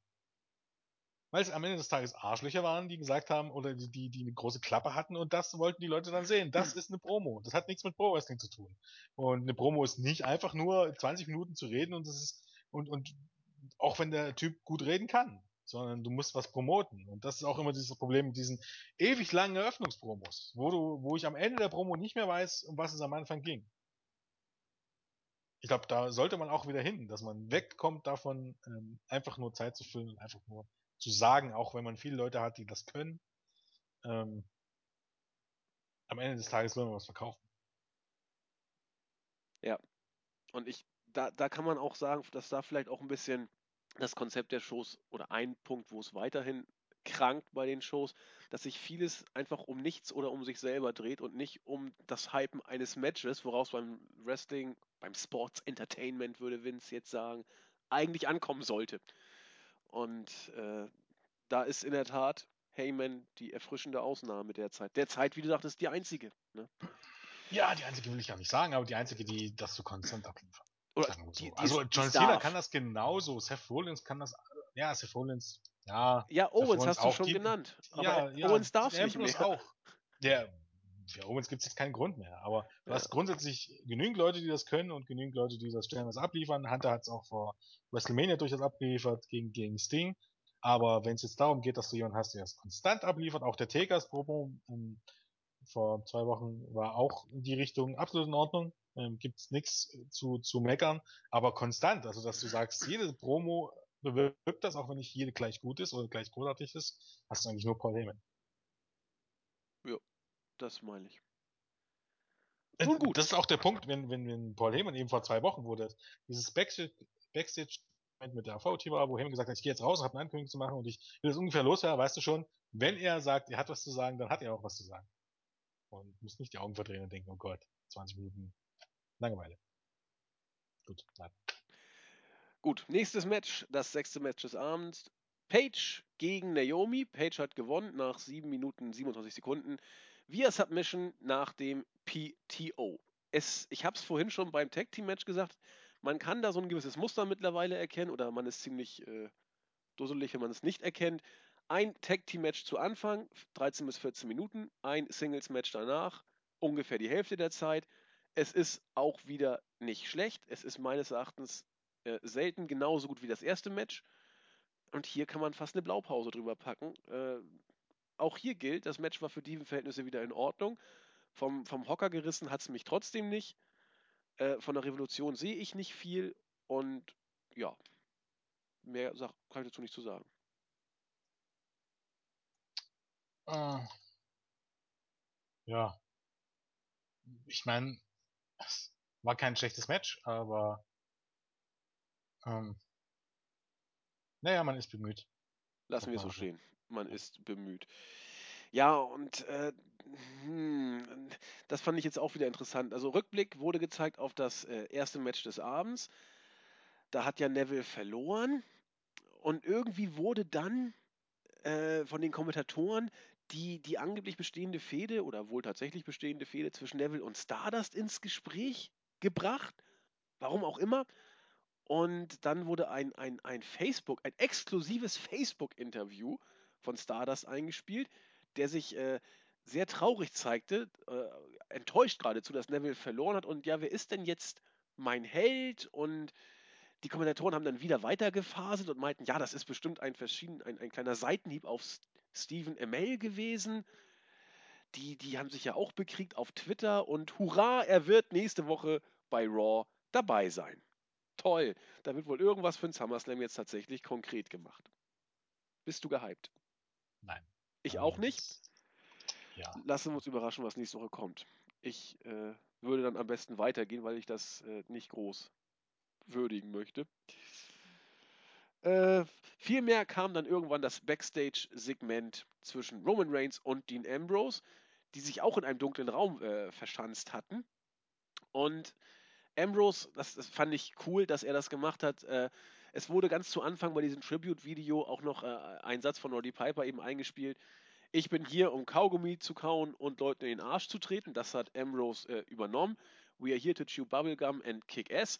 Aber wir haben zurzeit Genau. kein Kaugummi mehr. Also müssen wir jetzt uns aufs Arsch treten verlegen. Ähm, Bitte? da, an dieser Stelle muss ich noch sagen, ähm, letzte Woche kam dieser Film auf Tele 5 und da habe ich dem noch ähm, Necklace angepriesen, der ihn nicht kannte. Ich kann es auch hier immer nur wieder sagen. Für mich persönlich, ich meine, das ist Geschmackssache, bleibt dieser Film der beste Film, der jemals mit einem Wrestler gedreht wurde. Bei allem Respekt von The Rock, aber keiner von, von Rockys Film haut mich weg. Der Film ist ein typischer 80er Jahre Action-Science-Fiction-Film, der aber tatsächlich noch sowas wie eine Botschaft hat. Also du hast nicht bloß ähm, den coolen Badass-Helden, den der gute Herr Piper mit coolen Sprüchen führt, sondern ähm, ich weiß gar nicht, von wann der Film ist, aber irgendwann Mitte der 80er, Anfang der 80er sogar, sondern er hat tatsächlich sogar eine, eine wenn man so möchte, eine medienkritische Botschaft. Ich glaube, wir Ein haben geschrieben. Da habe ich Ich habe geantwortet. dir, glaube ich, auch geschrieben. Ja, Ja, ich habe ich- ich- geguckt, aber Ich habe Szenen einer Ehe auf Arte geguckt parallel, deswegen konnte Genau, ich nicht genau, partizipieren. Aber verdammt, wir haben geschrieben, in der Tat. Da, da, da war er noch am Leben und da lief der Film auf Tele 5. Ich Ja. erinnere ein mich. absoluter großartiger Film, den, glaube also zumindest jeder Wrestling-Fan gesehen haben sollte. Ja, toll. Nur habe ich ihn verpasst, aber er wird ja irgendwann Der wiederkommen. kommt, der kommt oft genug. Ich glaube, den findest du sogar auf YouTube. Wollte ich gerade sagen, da gucke ich nachher Voller mal nach. Irgendwo wird er wohl. Wie hieß er nochmal? Ähm, Sie leben oder They Live? Alles klar, das werde ich schon irgendwie hinkriegen. Nun gut, wie gesagt, äh, wir sind hier. Dass du den Äh, nicht kennst. ja, Mann, Wo warst du die letzten 25 Jahre? Also ich weiß nicht, wie oft der schon kam. Also das ist echt die letzten 25 Klassiker. Jahre in meinen Lebensjahren 30 bis 55. Oder habe ich gearbeitet? Da, da hatte ich keine Zeit für sowas. Nun gut. Äh, irgendwann kam Seamus auch noch, äh, kam Randy Orton auch noch rein und sagte, macht was ihr wollt, solange Seamus für mich da ist, äh, ist mir alles egal. Oh, ich, ich, ich kann mit ich kann mit Orton nichts anfangen als Face noch weniger, aber lassen wir das einfach mal so stehen. Ja, nächste Woche kommt eben Stephen Amell zu Raw. Tolle Geschichte, ich freue mich riesig. Und dann war Main Event Zeit. Groß angekündigt, es fand dann auch statt. Randy Orton, Roman Reigns und Dean Ambrose haben natürlich gegen Sheamus und die Wyatt Family gewonnen. Äh, Sieg obligatorisch durch Reigns eingetötet nach einem Spear. Das Ganze ging über eine Viertelstunde und ja, ähm, es war, es war keinesfalls schlecht, natürlich nicht. Das sind alles, na gut, Reigns noch nicht ganz so erfahren, aber auch ein gestandener Profi, mittlerweile auch. Äh, die wissen, was sie machen müssen. Sie haben es gemacht. Schnelligkeit war stellenweise anders. Am Ende war es für mich ein bisschen äh, zu overbooked. Eigentlich hätte der Referee das Match schon längst irgendwie abbrechen können oder wieder mehr für Ordnung sorgen müssen. Es war ja nur Tohu Wabohu nachher im Ring. Der Spear war quasi nur das letzte. Eigentlich waren erst nach dem Spear waren alle anderen aus dem Ring. Vorher war richtig Randale. Es war okay, fast gut, ähm, aber eben ein bisschen too much. Ja, und eben für mich fast schon zu professionell runtergewirkt. Ausnahme äh, Dean Ambrose, der immer durchdreht. Aber gerade so Orton und Seamus, die, die, die haben das gemacht, was sie können. Sie können viel, aber sie spult es auch eben genauso professionell ab und routiniert ab. Insofern war das ein Main-Event, der fürs breite Publikum bestimmt sehenswert war, für Die Hard-Fans in Ordnung. Mich hat er jetzt nicht total gekickt, aber er war jetzt auch nicht, wie gesagt, zum Kotzen schlecht. Nö, war halt Main Event, ne? Sag ich mal so. Ähm, also richtig grottig sind ja, grottig sind ja nur wenige dieser Matches. Das ist, ändert sich auch nichts. Es, es bleibt halt das allgemeine Problem, dass ähm, für alle diese, diese, diese wirklich, die im Moment so, so absolut gehypt sind auf WWE und die wirklich dabei sind und die wirklich nur wegen bestimmten Personen das angucken, ist das okay? Die machen sich keine Gedanken darüber, warum, warum, ja, wer am Ende dieses Match gewinnt, sondern die freuen sich dann noch, dass die und die dieses Match gewonnen haben und die machen sich, oder dass die Babyfaces das Match gewonnen haben und die, die ärgern sich, wenn die Heels das Match gewonnen haben und alles blöd und alles gut. Ähm, ja, ich mache mir aber Gedanken darüber, warum mich das jetzt interessieren soll, wenn ich weiß, beim SummerSlam gibt's die wichtigen Matches und bis dahin wird nichts passieren. Und es gibt keine Storyline dahinter, wenn man jetzt ganz ehrlich ist. Die prügeln sich alle halt einfach nur. Und ähm, das, keine Ahnung, das ist, das ist halt immer das Problem. Ich meine, wenn es jetzt ein richtig tolles, richtig, richtig tolles Match ist über 16 Minuten, dann ist mir das alles egal. Weißt du? Dann Ja. kann ich damit leben. Äh, wenn es jetzt aber nur ein durchschnittliches, gutes Match ist, dann denke ich mir immer, und es passiert am Ende nichts, es, es ist nichts vorangebracht worden, dann ist es für mich irgendwie ein bisschen Zeitverschwendung.